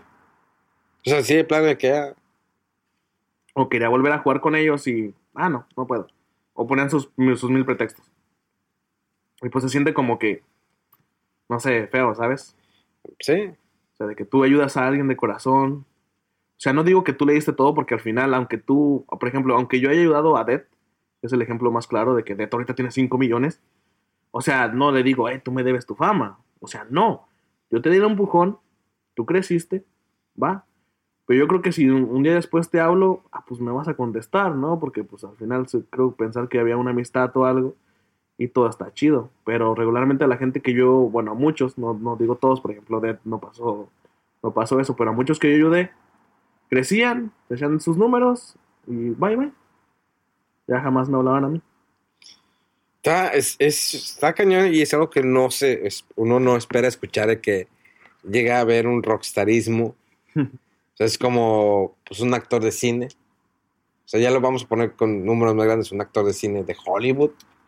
Pues está en, no lo puedes alcanzar, o sea, que puedas saludarlo Sí, sí, sí. o que puedas comer con él. Ahora, y que entre los youtubers empieza. Siempre existe. La competencia es buena. Y eh, más cuando es sana la competencia. Digo, porque todos están haciendo su lucha por generar dinero, por ganar sponsors. Eh, creo que cuando son los mejores, cuando hay amistad, se ayudan, se echan la mano. Eh, sí, yo lo noté. Yo no era, yo siempre lo he dicho, nunca fui seguidor de los youtubers. Nunca tuve envidia, o sea, es, es- dije, no es un mercado que a mí me interese, porque soy prensa, pero sabía, bueno, están estos nombres. Sí, de repente empezaron a hacer mucho ruido, mucho ruido, empezaron a crecer. Tú me comentas ahorita que las cosas empezaron a cambiar y lo has visto en los últimos años. Tú has crecido, o sea, has hecho tu imperio, el imperio de los Aki Livers. Eh, Perdón, es que esa frase la sacamos de- es- de- eh, en este viaje eh, en. Dublín. Estamos de hecho en un patio. De hecho, ahorita se escuchó una gaviota. La gaviota sí se escuchó, se grabó. Está el audio de la gaviota. Porque es un imán de gaviotas este hombre. En todos los lugares que hemos ido, las gaviotas se van a él. persiguen. Y, y le, y le hablan, ¿eh? Y dicen, ¡ah! Este, eh, pero has hecho los, los seguidores y me he dado cuenta de los seguidores que tienes eh, por el, en, en streaming. Los comentarios eh. Los comentarios, eh, YouTube. Y, pero hasta ahorita, a tus 21 años, ¿no has dicho que voy a estudiar? Ryan Reynolds here from Mint Mobile. With the price of just about everything going up during inflation, we thought we'd bring our prices down. So to help us, we brought in a reverse auctioneer, which is apparently a thing. Mint Mobile unlimited premium wireless. Ready to get 30, 30, bit to get 30, bit to get 20, 20, 20, bit to get 20, 20, bit to get 15, 15, 15, 15 just 15 bucks a month. So, Give it a try at mintmobile.com slash switch. $45 upfront for three months plus taxes and fees. Promo rate for new customers for limited time. Unlimited more than 40 gigabytes per month. Slows. Full terms at mintmobile.com. No. O sea, dices, bueno, yo estoy ganando mi dinero, está, apoyas a tu familia que de, de, uno- de alguna manera, que es algo que, hemos- que hemos platicado por ahí. Eh, hay una casa gaming, están, vive gente contigo. eh, la casa gaming que de repente se puso mucho de moda, algunos Sí, hicieron sí, sí. camas. Que eh, ninguna casas- funcionó, ¿eh? ya, todas se separaron las casas gaming. Creo que somos la única que, que sigue en pie. ¿Has visto youtubers que de repente empezaron a crecer y desaparecieron? Sí. No, digo, yo sé que no hay que mencionar nombres, pues, está cañón. Pero que dijiste, ah, mira, está muy, ya va. Pues mira, yo los considero, por ejemplo, mi camada. O sea, que somos de la misma camada como de los perros, Sí. que la camada de perros. O sea, creo que de la, de la misma época, del mismo 2015, 2016 más o menos, éramos varios que, que empezamos a, mm, como a crecer juntos. ¿Sí? Porque éramos varios de España, eh, que era de los únicos mexicanos, creo. Este, éramos muy pocos de, de acá de México, Latinoamérica. Pero éramos varios que íbamos creciendo juntitos, ¿no? Que juntitos íbamos de que 100 mil, 200 mil, 300 mil, íbamos juntos. Y yo siento que éramos unos 15, más o menos. Y de esos 15 actualmente quedan, yo creo, 5. Quedamos, yo creo, 5. Esto se, de- se debe que a que la gente se olvide de ellos, que no se renuevan. Que no se saben renovar, a adaptar, yo creo, a los cambios y a lo que la gente quiere actualmente. Porque la gente crece. O sea, Sí, eh, en algún momento yo tuve una entrevista con Al Capone, platiqué con él, donde él me dijo, me comentó que, te- que tiene raza, o bueno, ya ves que le dice su racita, Ajá. seguidores, que empezaron, estaban chavitos, y dicen, ahorita ya me escribieron algunos que ya terminaron la prepa, o que incluso ya terminaron la facultad, y me estoy siguiendo desde que yo empecé. Yo a mí me tocó en lo personal que yo empecé haciendo radio eh, a principios del 2000, 2002, estaba haciendo radio en la- cuando estudiaba la carrera. Y yo hacía un programa todos los sábados de videojuegos. Y, eh, y todavía esas personas, ahorita en el 2019, me dicen, es que yo te escuchaba en radio en aquel entonces. Y digo, tú, estamos hablando de hace más de 15 años. Más de 15 años que llevo hablando de videojuegos como prensa. Ajá. ¿Tienes chavos que empezaron contigo y que todavía siguen contigo y siguen creciendo? Sí, no, no son muchos, la verdad, son, son contados, yo creo. Pero sí hay mucha, mucha gente que, incluso, o sea, esto sonará un poco raro, pero ha ido veces que voy al antro o así, y que me reconoce gente que veía mis videos de antes. Cuando bailaba Shuffle, No, o sea, mis videos, de, dicen, ah, mira ese bailaba, sí lo conozco. mis ¿cómo?". videos de Minecraft. O sea, que me lo encuentro ya bien borracho ¿no? en el antro. Aquí, no manches, yo veía tus videos cuando iba a salir de la secundaria. Y dices, ah, no manches. Y todavía te veo, ahora, ahora veo tus vlogs, no sé qué. Es como, ah, no manches, tienes un montón de tiempo viéndome, ¿sabes? Has crecido viendo mi contenido. Son unas cosas muy, muy padres, yo creo. Ahorita que dices los vlogs, antes hacías eh, enfocado en gaming, ahorita haces los vlogs, o sea, que no están enfocados al 100% a videojuegos. Trato de enfocarlos un poco en tecnología porque tiene como algo que ver. De teclados gaming, mouse gaming y cosillas de gaming. Trato de meterlas en los Cuando ve- pones bromas de resistol y esas cosas, ah, no, sí, eso no, nada que gaming. ver. No, no, no. O sea, trato de meter, como te digo, el ámbito gaming a mis blogs.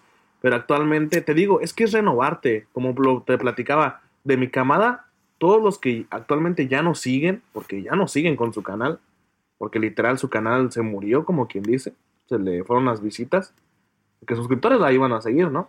Ya no se le van a desuscribir la O sea, gente. tienes que renovarte como youtuber. o Tienes sea, que hacerlo, lo- adaptarte. Porque lo hizo Whatever después de muchos años, cerró. Bueno, no cerró su canal, sino que abrió un nuevo canal. Te voy a poner un ejemplo de uno de mi camada. A ver. Se llama Exi. Es de español. Y no es súper amigo mío, pero sí hablamos. Este. Y él empezó con nosotros, te digo, jugando Minecraft, jugando Minecraft PvP en ese entonces. Ok. Pasó esta época que cuando YouTube hizo muchos cambios, de que metió la campanita, que metió el Google Plus con YouTube y que no sé qué. ¿Te acuerdas cuando hizo muchísimos cambios YouTube? Entonces eso les afectó mucho a los youtubers. Perdieron muchas views porque ahora tenías que activar un montón de cosas para que los seguidores tenían que seguir mandando los videos. Y pues, ¿cómo les explicas a los seguidores que activen esas opciones si ya no les llegan tus videos? ¿No te acuerdas que una vez salió eso en Instagram? Que, Ah. sacaron, que sacaron, y todos empezaron a hacer videos. Recuerda activar aquí las notificaciones en su Sí, y, y aquí pícale. Y ya después lo quitaron. Sí, sí, sí. Pero sí tuvo su momento de Instagram que, dije que fue un momento pues, malo. Digo, lo mismo pasó con YouTube. O sea, si Sí, no pero ahí sí mató canales de YouTube. O sea, les quitó todas las visitas que tenían. Y ahí sí, pues era su, sus ingresos. Y tuvieron que, que irse. Entonces, te digo, pasó todo esto. Y te digo, te pongo el ejemplo de Exi. Porque llegó un momento en el que se hizo tendencia family friendly. Que fue cuando YouTube pasó a family friendly y recomendaba mucho videos para niños. Entonces, este amigo empezó a hacer family friendly. Pasar de tener un contenido full para jóvenes que juegan Minecraft en competitivo, que bueno, nosotros lo manejamos así, a lo mejor tu gente que le gusta más el gaming va a decir, no manches, cuando Minecraft ha sido competitivo, pues estuvo su tiempo de Minecraft que era pelear en servidores. Bueno, yo lo que hago en Minecraft, los que me siguen saben que me gusta explotar cosas.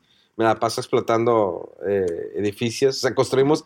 Sí, había un hospital que había un amigo que se ponía a construir un hospital en mi servidor y siempre le ponía bombas. Hasta que la última vez le, lo llené de bombas su hospital por dentro y lo volé. Y fue porque, pues, de que, bueno, dono, uno salió, dono tanto si lo haces volar al hospital.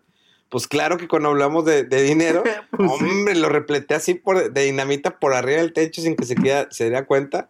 Y lo empecé a poner dinamita. No, no lo vas a poner. Y empecé a quitarlas. Y en eso prendí una. Pum, empezó a volar. Y en eso voló el techo. ¿Qué? Estaba arriba. Pum, empezó a volar. Y sí, sí. Entonces, a mí me gusta este, eh, explotar cosas. Entonces, se, reno- se, reno- Se ¿se renovó y sí, y empezó a hacer contenido para niños, para bebés. O sea, ni para niños. O sea, literal, era, se llamaba este tipo de juego Hurt You Daddy, ¿no? Era otro juego, pero lo adaptaron a Minecraft.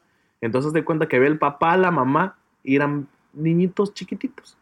Incluso en esos videos era cambiar tu voz y hablar así como si fueras un bebé. Ah, hola amiguitos. Hoy vamos. ah, literal. O sea, de hacer videos de. ¿Qué onda, gente? ¿Cómo están? Bienvenidos a un nuevo video de Minecraft. El día de hoy vamos a jugar una partida de Skywars y vamos a jugar aquí. Vamos a agarrar la espada de diamante. A cambiar a. Hola, amiguitos. Hoy vamos a. A ver, hacerle una broma a mi papi. Le vamos a poner esto en su cartel. Así literal. Neta. Ese cambio fue muy criticado. Fue muy, muy criticado. Pero el vato se reinventó y empezó a ganar un público en, en- en- en ese contenido enorme.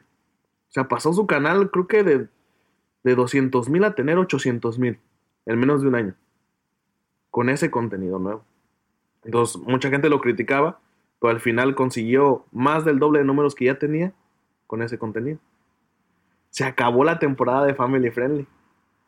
O bueno, él se hartó. Creo que él se hartó de hacer ese tipo de contenido. Y Pues- dijo, ¿sabes qué? Me voy a reinventar. Cambió su canal de tener full. Hola amiguitos, ¿cómo están? A hacer vlogs. A hacer vlogs de visitando este lugar eh, abandonado. Empezó a hacer así vlogs. Y es como de, O sea, como un canal de juegos pasó a ser un canal de vlogs y ahorita él tiene como, no sé ahorita muy bien exactamente, pero tiene arriba de 2 millones. Ahora haciendo contenido de vlogs para gente grande. Te estoy hablando de gente de 15 años en adelante. Porque son vlogs acá de... eh, "Ay, nos encontramos estas chicas raras en mi casa. La mansión de YouTube, no sé qué, ¿sabes? Tipo reality show. Sí. O sea, wow. O sea, el cambio de él han sido cambios bien drásticos, pero ha sabido cómo hacerlo, cómo reinventarse. Y la gente que no lo hace es la que se queda atrás. Sí, está interesante, digo, ya ves, Chabelo no se renovó, por eso lo sacaron, ¿no? Mete toda la vida hablando como niño. Pero eh, eso también sucede en otros, hay unos que siguen con el mismo parámetro y les ha funcionado. No. Dime, dime uno. Vea, güey, era como pregunta, no estaba como que tan... Ah, afirmando. pensé que me estabas afirmando. Digo, sigo, incluso un servidor, yo siempre he sido prensa, hago streaming, llevo ya, voy a cumplir dos años haciendo streaming. No, no me renové, sino que agregué algo nuevo a mi, a mi trabajo. O sea, toda mi vida me he dedicado a dar reseñas de videojuegos, cubrir eventos. empecé a cubrir comicones hace como cuatro años ya, y empecé hace cuatro años eh, entrevistar a actores de, de cine, de Hollywood, y ha sido una gran experiencia que ahorita ya no lo hago porque ya me tengo que dedicar al streaming. O sea, yo ya tengo que streamear, salir de la oficina, llegar a hacer mi streaming y ya es parte de mi rutina, pero fue algo nuevo para mí. Pero a ver, ahorita con el streaming te va mejor. Sí. Entonces, ¿qué hiciste para eso? ¿Te reinventaste o no? No, es- no, no me reinventé, agregué algo a lo que hago, porque Algo sigo, nuevo. sigo siendo prensa. O sea, no, no, no dejé, no cambié con- totalmente mi contenido. O sea, sigo siendo prensa, sigo dando mis reseñas en, en- en medios de comunicación, sigo reporteando, sigo como reportero, pero le agregué el streaming, porque dije, a ver, no entiendo. Y la gente me decía, dude, haz streaming, haz streaming. Y empecé con 10 personas en Twitch cuando abrí mi canal. O sea, es una plataforma que ya llevaba mucho tiempo. Abrí el canal y empecé a hacer streaming. Y la gente empezó a, ¿quién eres? Y luego de que no, pues yo. Y había gente que me conocía y empezó, oye, qué chido que abriste tu canal. Y empecé poquito a poquito creciendo en Twitch. Y ya llegó el, el asociado. O creo que es, primero es el, el proletariado y luego, Ah, afiliado. y luego el afiliado y luego llegó el partner. Y ya llegó el partner y digo, oh, y, y chavos, pero como tú dices, dejaste de hacer entrevistas por el streaming. ahorita sí, ahorita porque ya le, o sea, ya ahorita ya lo O vi sea, como- cambiaste algo, te reinventaste, ¿sabes? Sí, Es es, un cambio muy, por ejemplo, como lo de mi amigo. ¿Cómo vas a pasar de juegos a hacer vlogs? Es un cambio bien grande. es- Pero es- hiciste algo nuevo. Eso es cambio muy grande. Digo, me gusta hacer entrevistar. Digo, no, mi inglés no es perfecto. Eh, me divierte. O sea, he entrevistado actores que jamás en mi vida pensé que iba a entrevistar. Y, y ahora eh, hacer streaming, pues es parte de. Es divertido. Y creo que muchos youtubers antes hacían, pues nada más lo que era el YouTube, ¿no? Eh, o hacían también, estaba. Había YouTube en vivo, ¿no? Eh, puedes streamear Sí. a través de YouTube Sí, sí, sí. llega la- llegó la plataforma de Twitch y creo que cambió mucho las cosas, ¿no? Sí, sí, sí. Si no, es que Y antes, pero mira, antes streaming, streamear en, en Twitch era streamear juegos. Ahorita ya hay todo tipo de streaming en Twitch. sí, hay de que hacen video reacciones, porque es lo que les trae números, sí, de todo. O están viendo videos de Badaboom. Eh, un eh, montón de cosas hasta bien extrañas, ¿sabes? yo he visto eh, gente que está viendo videos de Badaboom durante una hora, dos horas. y la gente está ahí y dona. Porque estoy viendo a alguien que está viendo videos de Badaboom. Sí, sí, sí.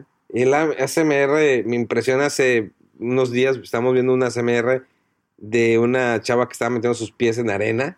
ya sé. Y dices, what the fuck? O sea, y hay gente que hace el ASMR que te está haciendo que sientas ciertas sensaciones. eh, porque hace ruiditos y, y hace como esto. Sí, sí, sí. Exacto. Y te soba y... O sea, el, el streaming es, es- es totalmente abierto. Digo, las plataformas, eh, Twitch es una plataforma muy abierta. Facebook es solamente es gaming. Digo, incluso, bueno, puede ser, Ahorita. puede ser Facebook Live, Ajá. pero ahorita es gaming totalmente. Porque es, digamos, que ese, ese era el origen, ¿no? Del streaming. O sea, hacer el, el streaming del gaming. De que estoy jugando o vamos a jugar. en vivo. Ese es el origen. ¿Crees que está bien que se que, que exista esas este, raíces del, del- del streaming que ya se se streamean otro tipo de cosas? O sea, porque ya es una competencia. A veces está difícil que puedas competir contra una chica que está guapísima y que tiene un gran escote y nada más está haciendo así sin saber qué, qué está haciendo. ¿Se te hace justo? Es que no es que sea justo, no. Es cada quien tiene que ver por el público que quiere llegar y el alcance que va a tener. No, no por tú ser un hombre sin escotes, ser feo, significa que no puedes crecer, ¿sabes? Obviamente las chicas por ser guapas y enseñar un poco. ¿O tener Es más, atributos? es más sencillo crecer en cualquier red social. O sea, las, las chicas la tienen más fácil. ¿Podemos decir eso? Mm, yo De- creo que sí, ¿Sí? ¿o no? No, yo te estoy preguntando. Para mí es más probable. No digo que la tengan fácil porque tienen un montón de competencia. ¿Cuánta mora no? Y siempre llegan, salen nuevas, Sí, ¿no? O salen sea, nuevas a cada rato y mejores y más bonitas y lo que tú quieras. Pero entonces, si, si la chava no enseña, no, no gana. no, sí se puede. ¿Sí? Sí. Yo te comentaba hace rato de mi amiga, Ah, la española, que jamás enseñó su cara y es muy guapa, yo la conozco. Y consiguió números que ni otras señoritas enseñando tanto lo han logrado, ¿sabes? O sea, de que se puede, se puede. O sea, porque he visto chavas que hacen su intento jugando Overwatch sin tener cámara porque no tienen para cámara y no pasan de 10 personas. Sí, es ¿A, que qué, a qué- a qué se puede ver eso? depende de cada quien. O sea, en- entonces el, el- el público está buscando a alguien que juegue o que no. O... El público está buscando a alguien que los entretenga. Porque siento que aún así, siendo chicas que enseñan, tienen que entretener. Si están ahí nada más por estar. O sea, por ejemplo, ejemplos, bueno, no voy a decir marcas. No, no, nada que decir marcas, ¿para pues, qué quieres? Así sean odiadas, lo que tú quieras, saben entretener. Por algo tienen visitas. Por algo siguen teniendo visitas. Si no, yo siento que en algún momento, sí, wow, la tipa está buenísima y está enseñando, voy a verla. Pero después de rato, si no hace nada interesante, la vas a dejar de ver, ¿sabes? No vas a estar ahí todo el tiempo. Pero son señoritas que saben entretener. ¿O no? Sí, no, definitivamente. tienen que saber entretener sí o sí. Y si creas polémica, hay, hay streamers que han creado polémica. Ajá. Te ríes porque no quieres que digamos marcas, ¿verdad? no, no, no, me río porque, porque pues es, es muy cierto lo que estás diciendo. O sea, son maneras O sea, ya es, es- para crecer. eh, digamos que es como en la vida de un artista, eh, si sale en la revista Telenovelas, digo, para la gente que no, que no vive en México, la revista Telenovelas es una revista de chismes, Donde compran el chisme de que, ah, es que este actor... Si lo vieron la playa con otra, es- es- exactamente. Eh, de repente hay polémi- polémicas entre los streamers. Y ma- demasiadas, ¿sabes?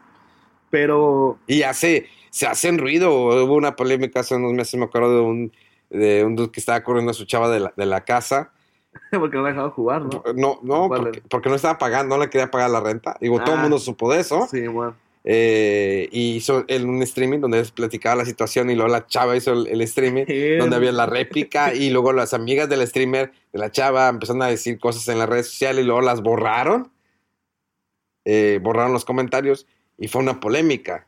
Eh, hace mucho tiempo atrás, eh, hace unos años, me acuerdo que un tweet de una streamer que se equivocó de un, alguien que había muerto, que había muerto, este, había fallecido el presidente de Nintendo, el señor eh, Iwata, y puso ella RIP Iwata y con la foto de Miyamoto, Ajá. el creador de, de Mario Bros. y de otros personajes de Nintendo.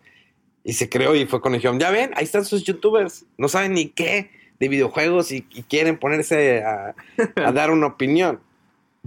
Es que todo influye, ¿sabes? Pero al final, los que quedan, los que permanecen, son los que saben entretener. Así tengas una polémica bien fuerte y te hagas súper viral en internet. Es como las tendencias, los memes que, sa- que salen.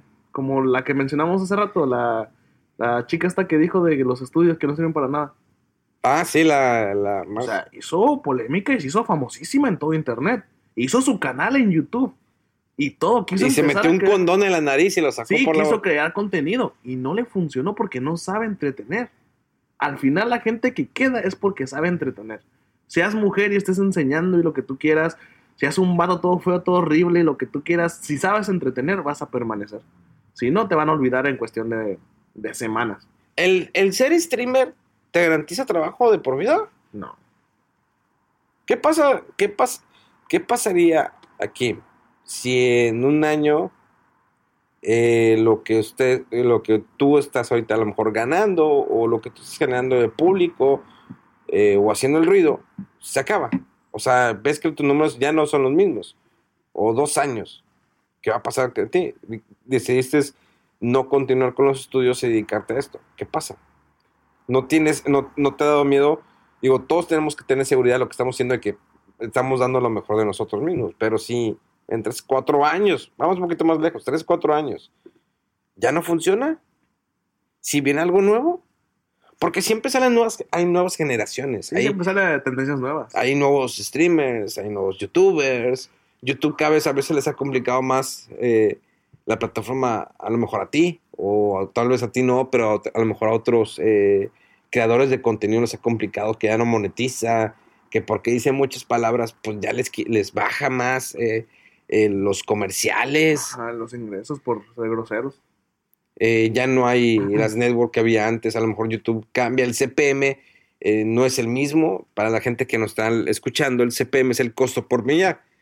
El costo por millar se, se divide, Es lo que te pagan por cada mil anuncios, monet- mil visitas monetizadas. que es diferente, no es el mismo costo, no es el mismo costo en México que en Estados Unidos, que en Europa, Asia, lado. Japón, o sea, no es lo mismo. Entonces, eh, puede variar. Si en algún momento eso se acaba, ¿qué va a seguir de ti?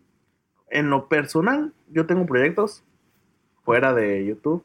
Actualmente ya estoy haciendo proyectos que involucran a mi gente, porque tengo, siento que si tienes un público enorme, hay que aprovecharlo y hay que, pues, poder decirles, mira, voy a sacar este negocio de tal producto, tal cosa. Y es válido, ¿no? Sí, es válido. sí, se vale. Porque los actores lo hacen. O sea, yo saco mi marca de, digamos, un fisiculturista, saco mi marca de productos. Sí, de, suplementos alimenticios, eh, la gente, por ejemplo, en o este sacas caso, tu marca de maquillaje. como Yuya, Sí, que hizo, puta, yo ya, y ya tiene la, la estrella en Las Vegas, algo así. Sí, sí, sí.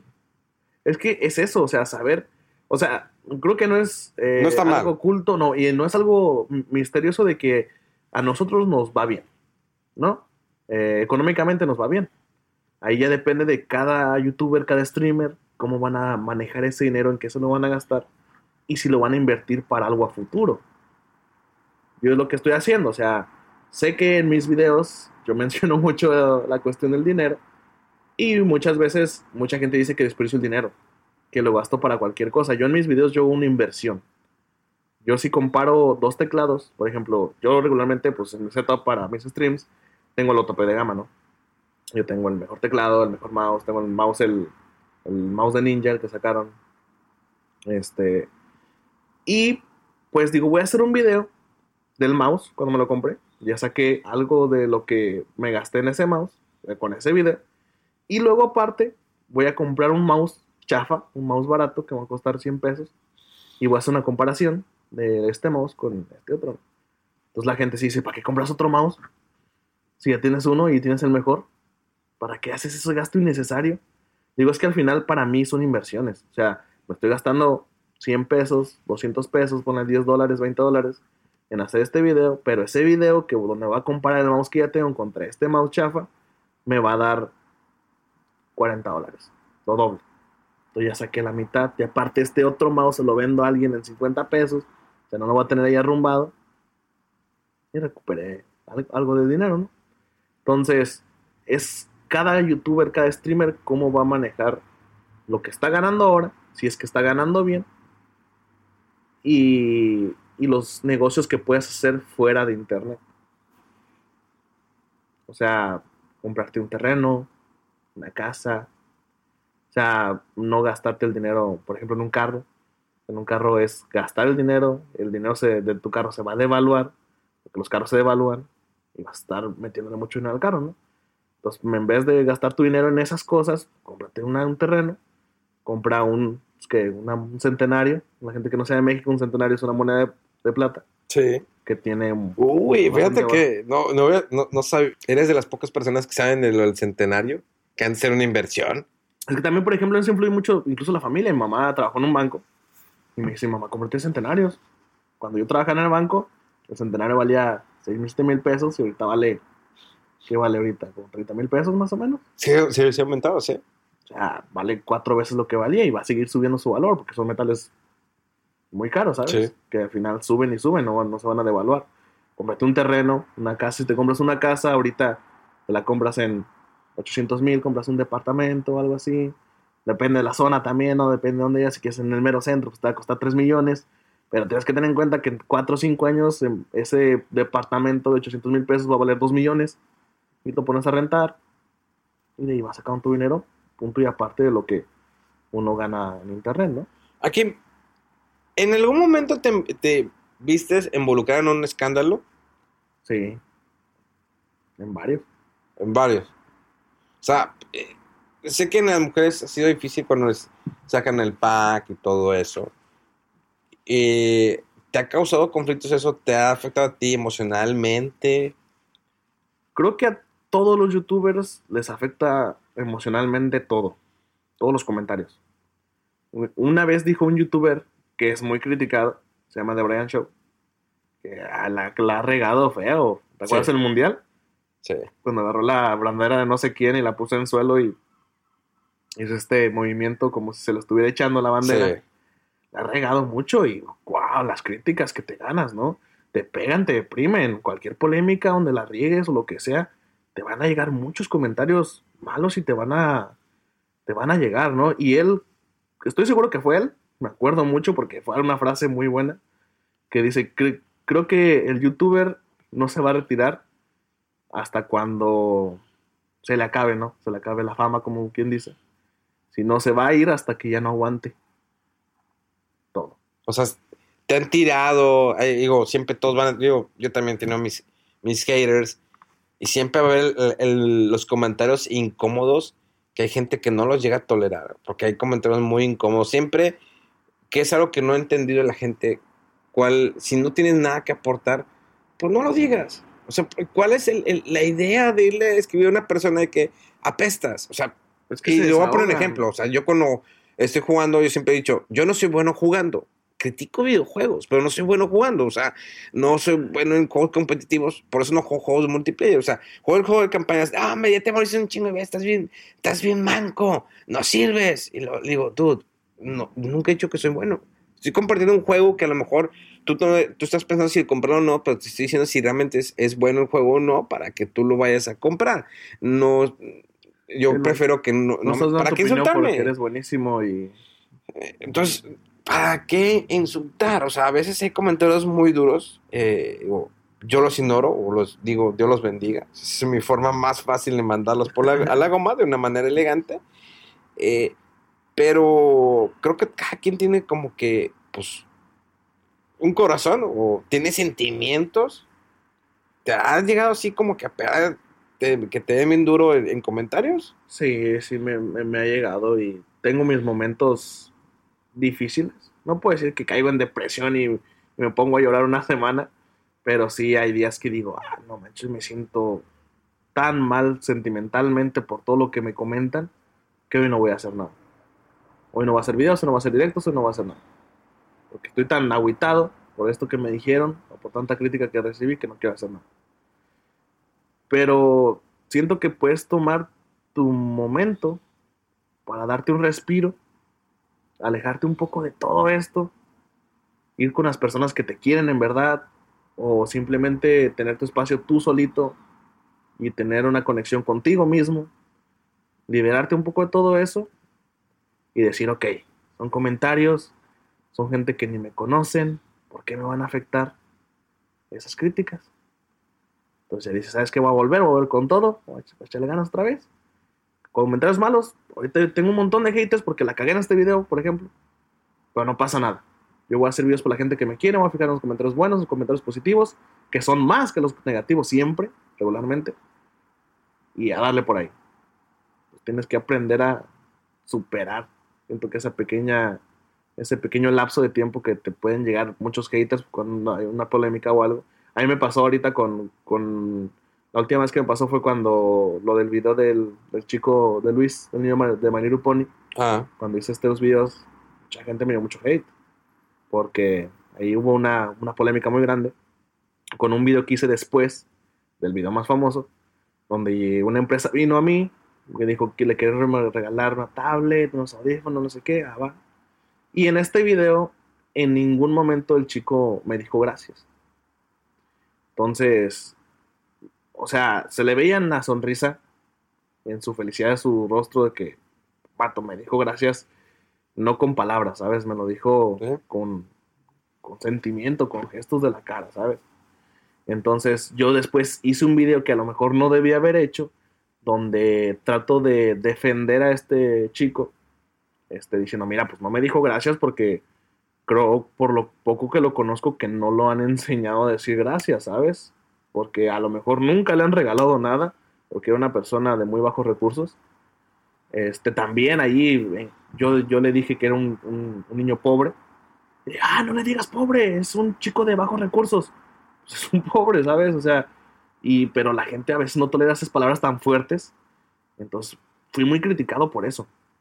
Entonces, mucho hate, exagerado, demasiado hate tuve en ese entonces.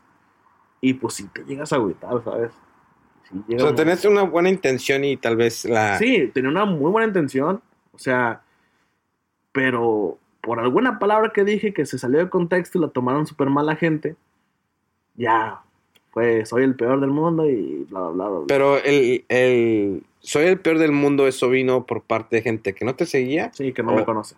pero la gente que te conoce, La gente que me conoce es como de, ah, aquí no está bien. O sea, te entendemos y está bien. La gente que me sigue de siempre. Los aquí me libres. Así es. Entonces, son lapsos de tiempo, ¿sabes?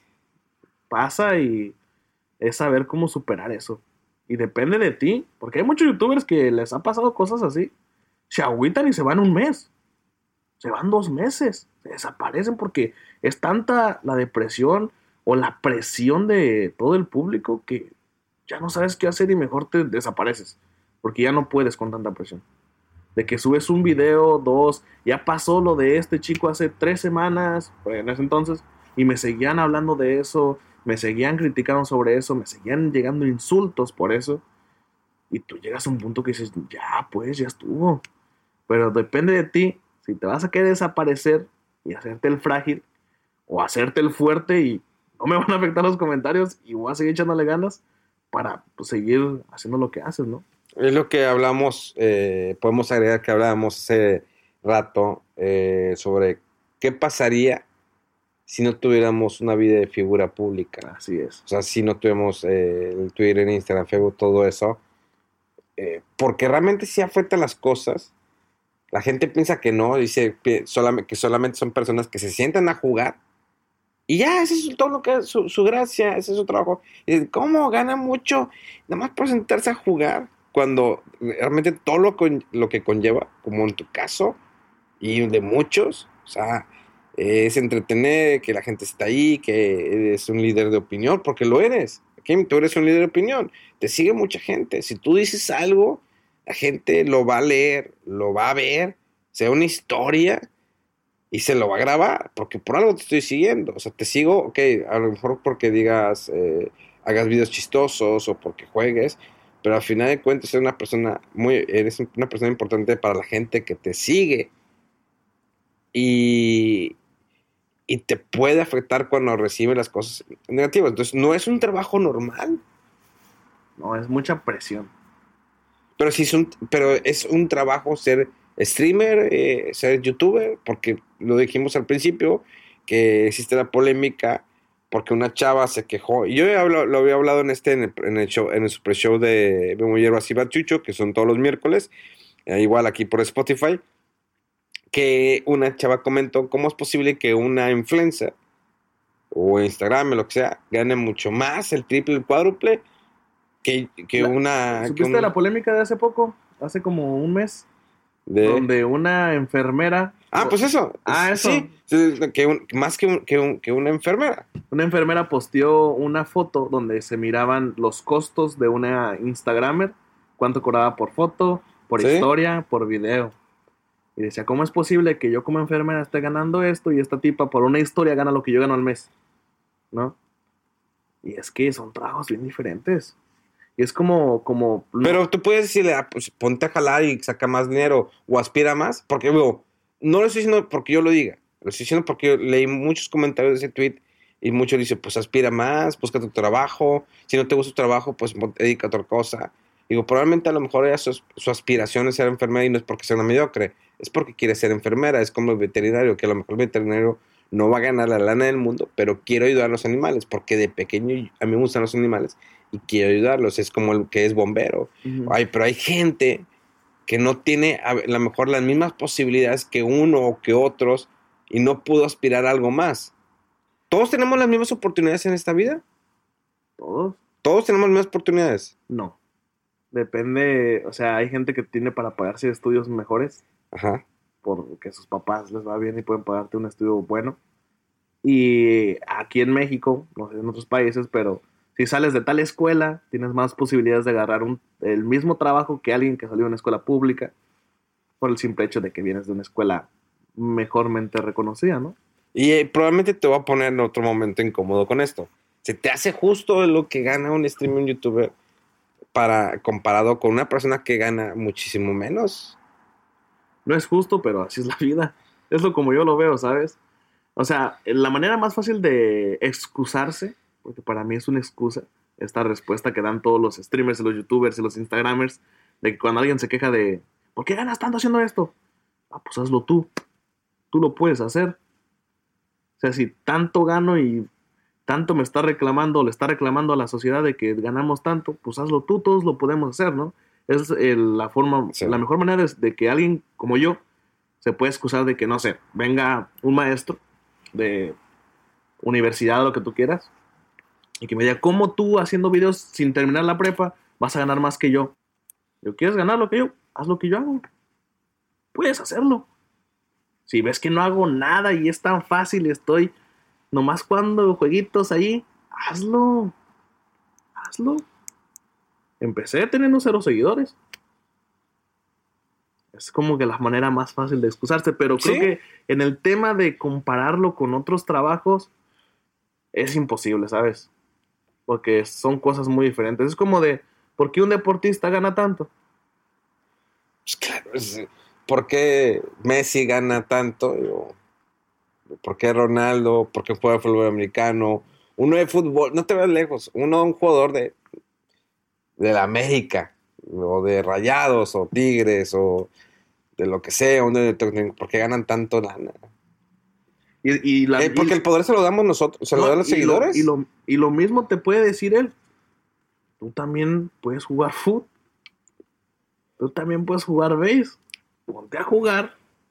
Pero acá ya vienen. No, es que tú tienes suerte. Tú tienes suerte de tener tantos seguidores. ¿no? Cuando la gente me dice suerte, le digo, la suerte no existe, es éxito. El éxito tú lo buscas, tú lo consigues. Que a lo, a lo mejor no tienen las habilidades para jugar fútbol o ju- ser jugador de béisbol. Y creo que esto va a ser una lucha siempre. O sea, siempre va a estar ese tema de que, ¿por qué gana más? Porque hay gente que gana más que el presidente de México. O sea, un streamer. Sí, hay muchos, hay muchos streamers que ganan más que el presidente de México. Siendo que supuestamente... Y, y que el actual, bueno, y que el pasado, porque Peña, Peña Nieto ganaba mucho más. Sí, o sea, se supone que el de ahorita se bajó el sueldo, ¿no? Sí, exactamente. Entonces, esta es una polémica que nunca... no va a acabar. No vas a hacer entender a alguien que se está quejando, ¿sabes? O sea, yo te podré decir por qué gano. Yo te puedo explicar por qué gano lo que gano. O sea, no te voy a decir cuánto gano, ¿verdad? ¿no? O sea, pues, te puedo decir que me va muy bien. No soy rico. No soy. Ah, si fuera rico, yo, yo me hubiera ido a vivir a otro lado, la verdad. O sea, porque me gusta mucho viajar. Yo estuviera viajando por todo el mundo ahorita mismo. Si en verdad fuera rico, ¿no? Sin embargo, no. No puedo. Pero sí me va bien. Me va bastante bien. ¿Por qué me va bien? Porque tengo un millón de seguidores. Porque hay empresas que pagan muchísimo dinero por anunciarse y que tengan un alcance seguro de 200 mil visitas. Entonces ahí te estoy diciendo. ¿Qué pasa con la gente que tiene menos números? Que la gente que quiere hacer streaming. Porque Twitch o las demás plataformas hay mucha gente que está streameando que empieza como joven, pero hay muchos que aspiran, es que quiero ser como él y no alcanzan ese, ese sueño. Pues no lo alcanzan porque no están haciendo algo bien. O sea, todos tienen la misma posibilidad. Sí. Depende de tus cualidades, quiero pensar. Por ejemplo, creo que si un deportista es muy bueno, como tú dices, Messi, lo que quieras, es porque también el vato, a pesar de que seguramente se pone sus entrenamientos súper duros y lo que tú quieras, también tiene sus cualidades, que esas ya son personales, y de que se le da muy bien mover las piernas de tal manera que hace jugadas muy buenas, ¿sabes? De igual manera, los streamers o youtubers tienen una manera de poder hablar, comunicarse con su gente muy padre, o tienen una habilidad en los dedos que son bien pros en Fortnite, o en lo que tú quieras. Te el ejemplo de Fortnite porque lo, donde más se ve de momentos de éxito que yo últimamente he visto, aunque son jugadores muy buenos. Tú juegas Fortnite. Sí, Eh, tus streams, streaming son, la mayoría son de Fortnite. así es. Es un juego que te gusta mucho. Y cada, cada partida o cada streaming haces cosas diferentes, eh, se pueden reír. Mira, por ejemplo, yo no soy un jugador bueno, pero soy un jugador que le pasan muchas cosas muy tontas. Ese es como que mi top de la gente que me mira. Me miran porque están esperando ese momento erróneo, ese momento absurdo, tonto, que me va a pasar, porque siempre me pasa. Tengo esa mala suerte de que voy a ganar una partida y ya estoy acá bien, bien concentrado. Y me caigo en mi puente y me muero solito. Y no es como que no a propósito. ¿sabes? Me pasa. Entonces, por ejemplo, eso me, me funciona a mí. De que me pasan cosas muy absurdas, muy tontas. Y hay gente que es muy bueno, por eso lo ven. Es que depende. Te digo, para mí es, son mucho las cualidades que tengas como para poder comunicarte y hablar con tu audiencia. Cómo conectas con tu público. Y, tu forma de hablar. Entonces, yo, por ejemplo, lo que viro mucho, yo, yo no estoy streamando en Twitch, probablemente estoy en Facebook, pero yo veo cuando Twitch anuncia algo nuevo y hay muchos streamers pequeños, estoy hablando de streamers que tienen abajo de 50 viewers, ah, deberían de poner mejores opciones para que la gente encuentre a los streamers pequeños. No sé qué, no sé qué, ¿sabes? Y es de como, vato, me meto a tu stream y estás callado, jugando, como si estuvieras fastidiado. Yo veo eh, el tiempo que estuve transmitiendo en Twitch, porque ahorita actualmente nada más solo, estoy en Facebook, es, era que estaba un chavo, siempre estuvo ahí porque es un seguidor y siempre tenía tres personas, dos personas, todos los días, transmisiones de cuatro o cinco horas, todos los días. Ahí estaba, ahí estaba. Y de repente le- pues, me dice, ah, pues, terminaba streaming y estaba todo en, en vivo. Y, y a los, todos los que estaban ahí, "Oye, los voy a mandar, vayan un rato, vayan a saludarlo, díganle hola, lo que quieran. Y pum, los mandaba. Y me quedaba un rato observando. Y de repente ya se da cuenta, ah, ¿qué onda? Ah, gracias, Memo, por, el- por, el, por el ride, famoso ride. O por el host, dependiendo. Ajá. Y, y de repente se queda callado. Y volvió otra vez. Y todos empezaron a ir. Y me decían, es que no habla. No dice nada, está concentrado jugando. Y todos los días jugaba lo mismo. Jugaba creo que Fortnite o el Warfire o algo así. Uno de esos dos. Y todos los días nada más tenía uno o dos personas. Y ya me metía y eran, pues, éramos tres personas. Y me dejaba ahí y yo me ponía a hacer mis cosas. Ya no lo vi porque era lo mismo. ¿Cuántos streamers hay? O sea, digamos que al día... ¿Miles?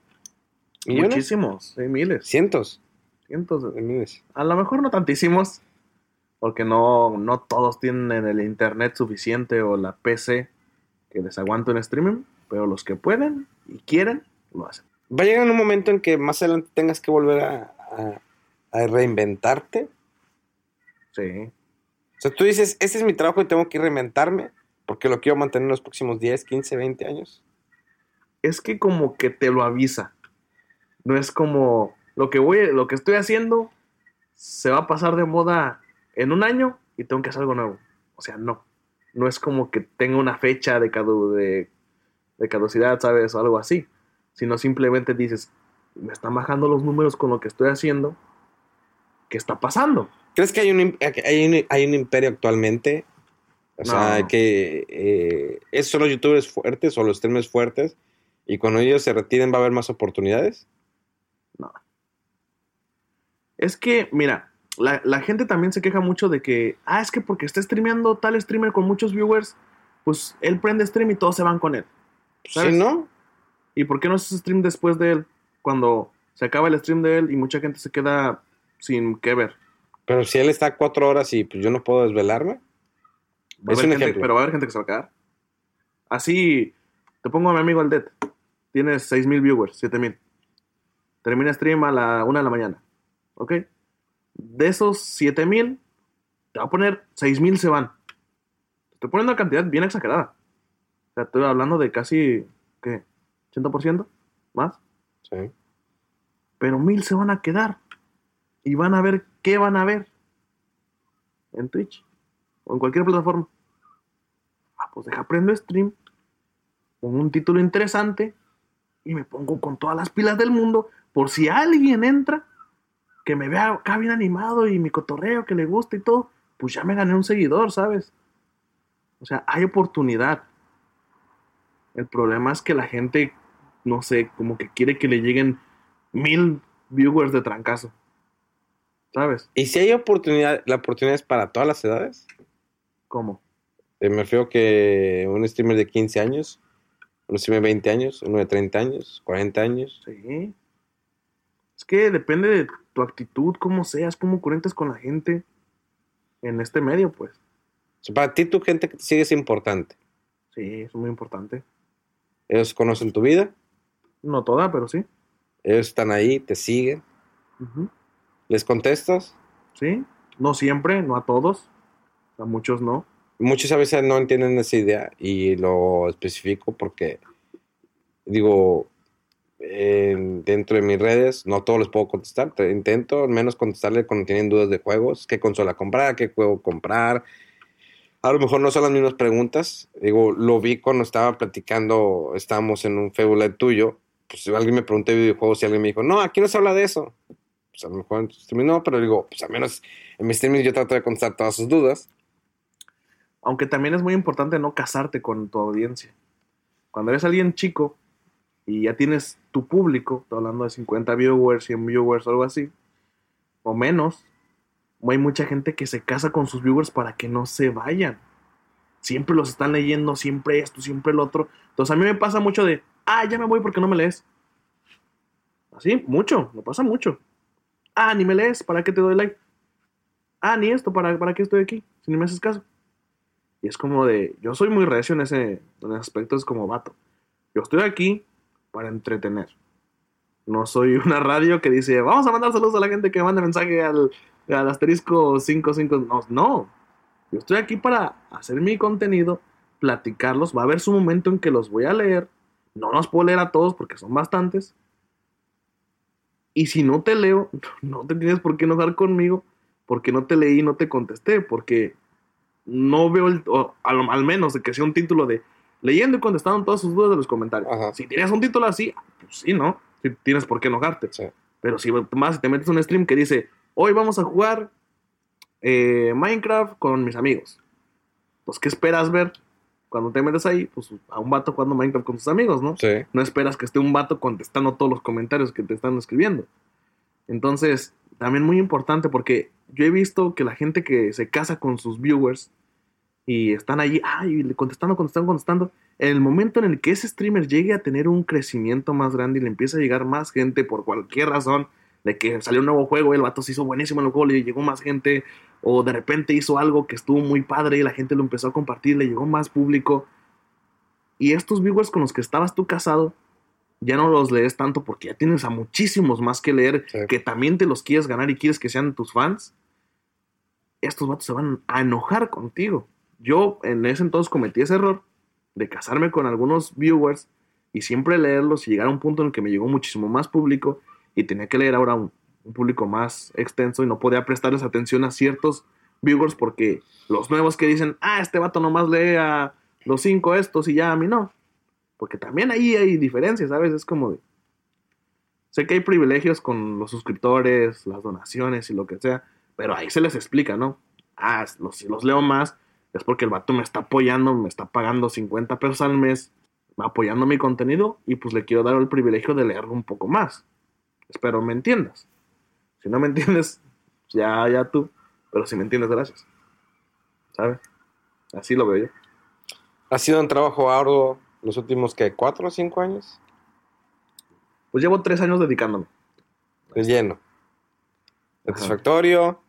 Digo, vemos que has crecido y la industria sigue cambiando, modificándose.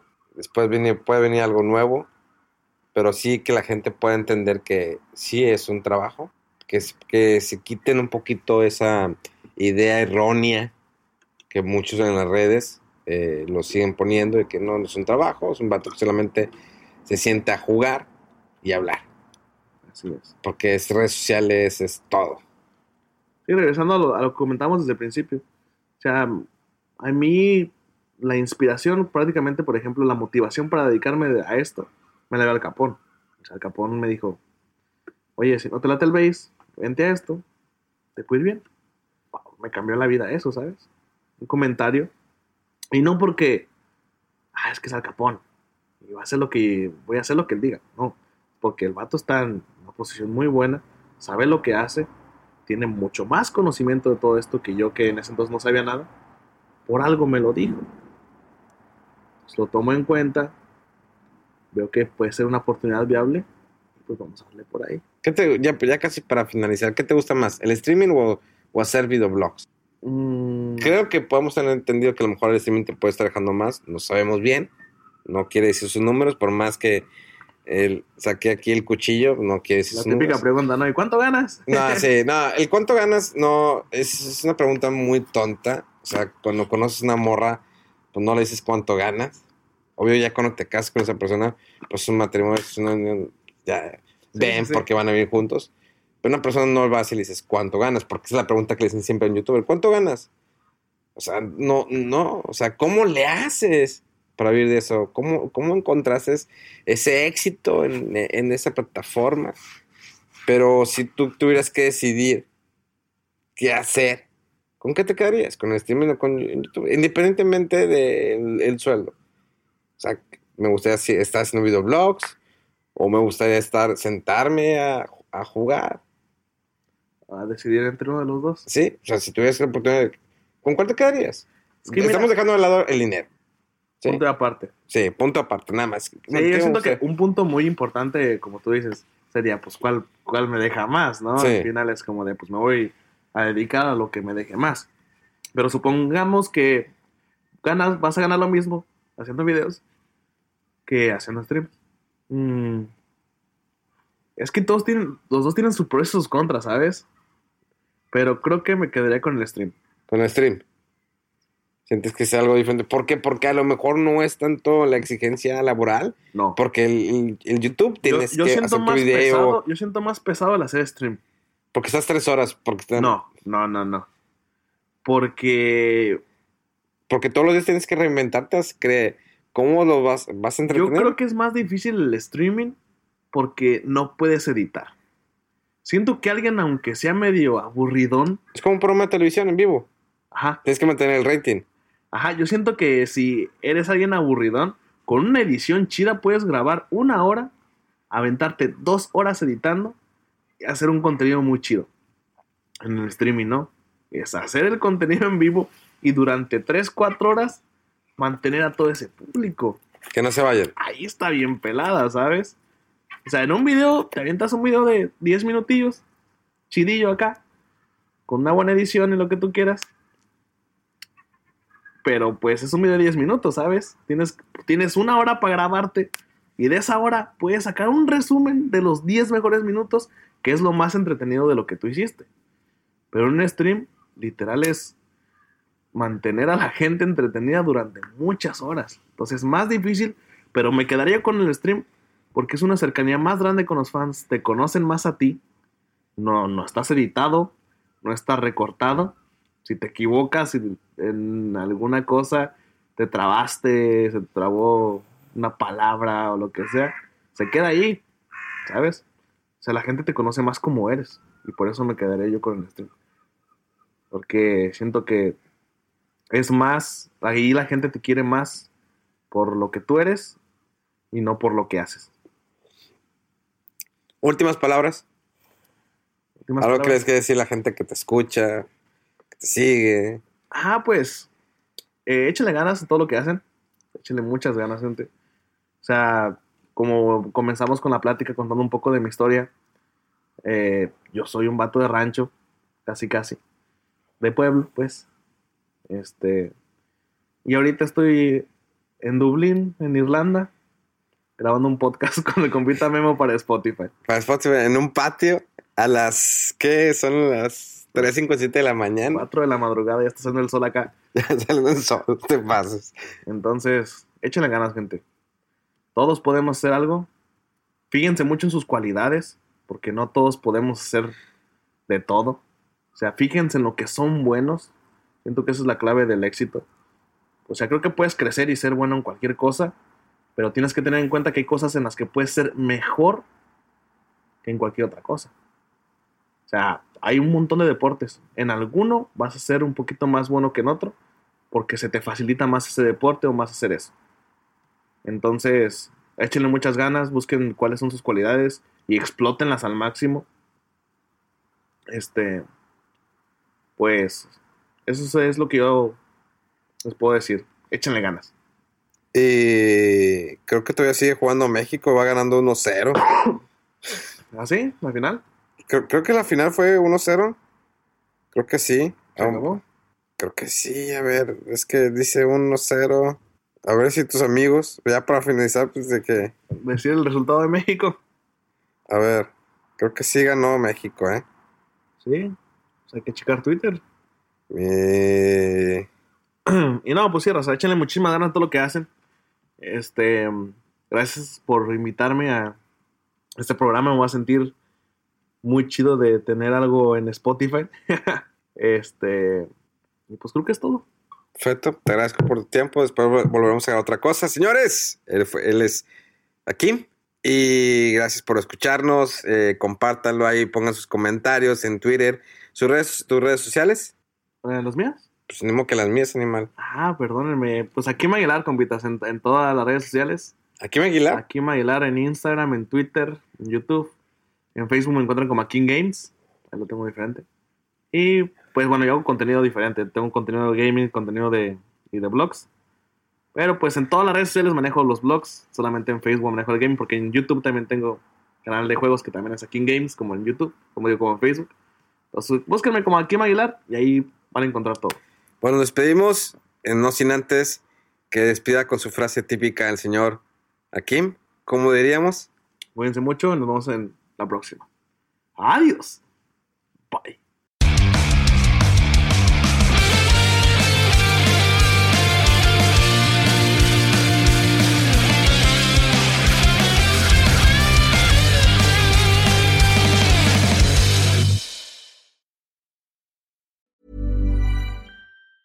Hi, I'm Daniel, founder of Pretty Litter. Did you know cats tend to hide symptoms of sickness and pain? I learned this the hard way after losing my cat, Gingy. So I created Pretty Litter, a health monitoring litter that helps detect early signs of illness by changing colors, saving you money and potentially your cat's life. Pretty Litter is veterinarian developed, and it's the easiest way to keep tabs on your fur baby's health right at home. Go to prettylitter.com and use code ACAST for 20% off your first order and a free cat toy. Terms and conditions apply. See site for details.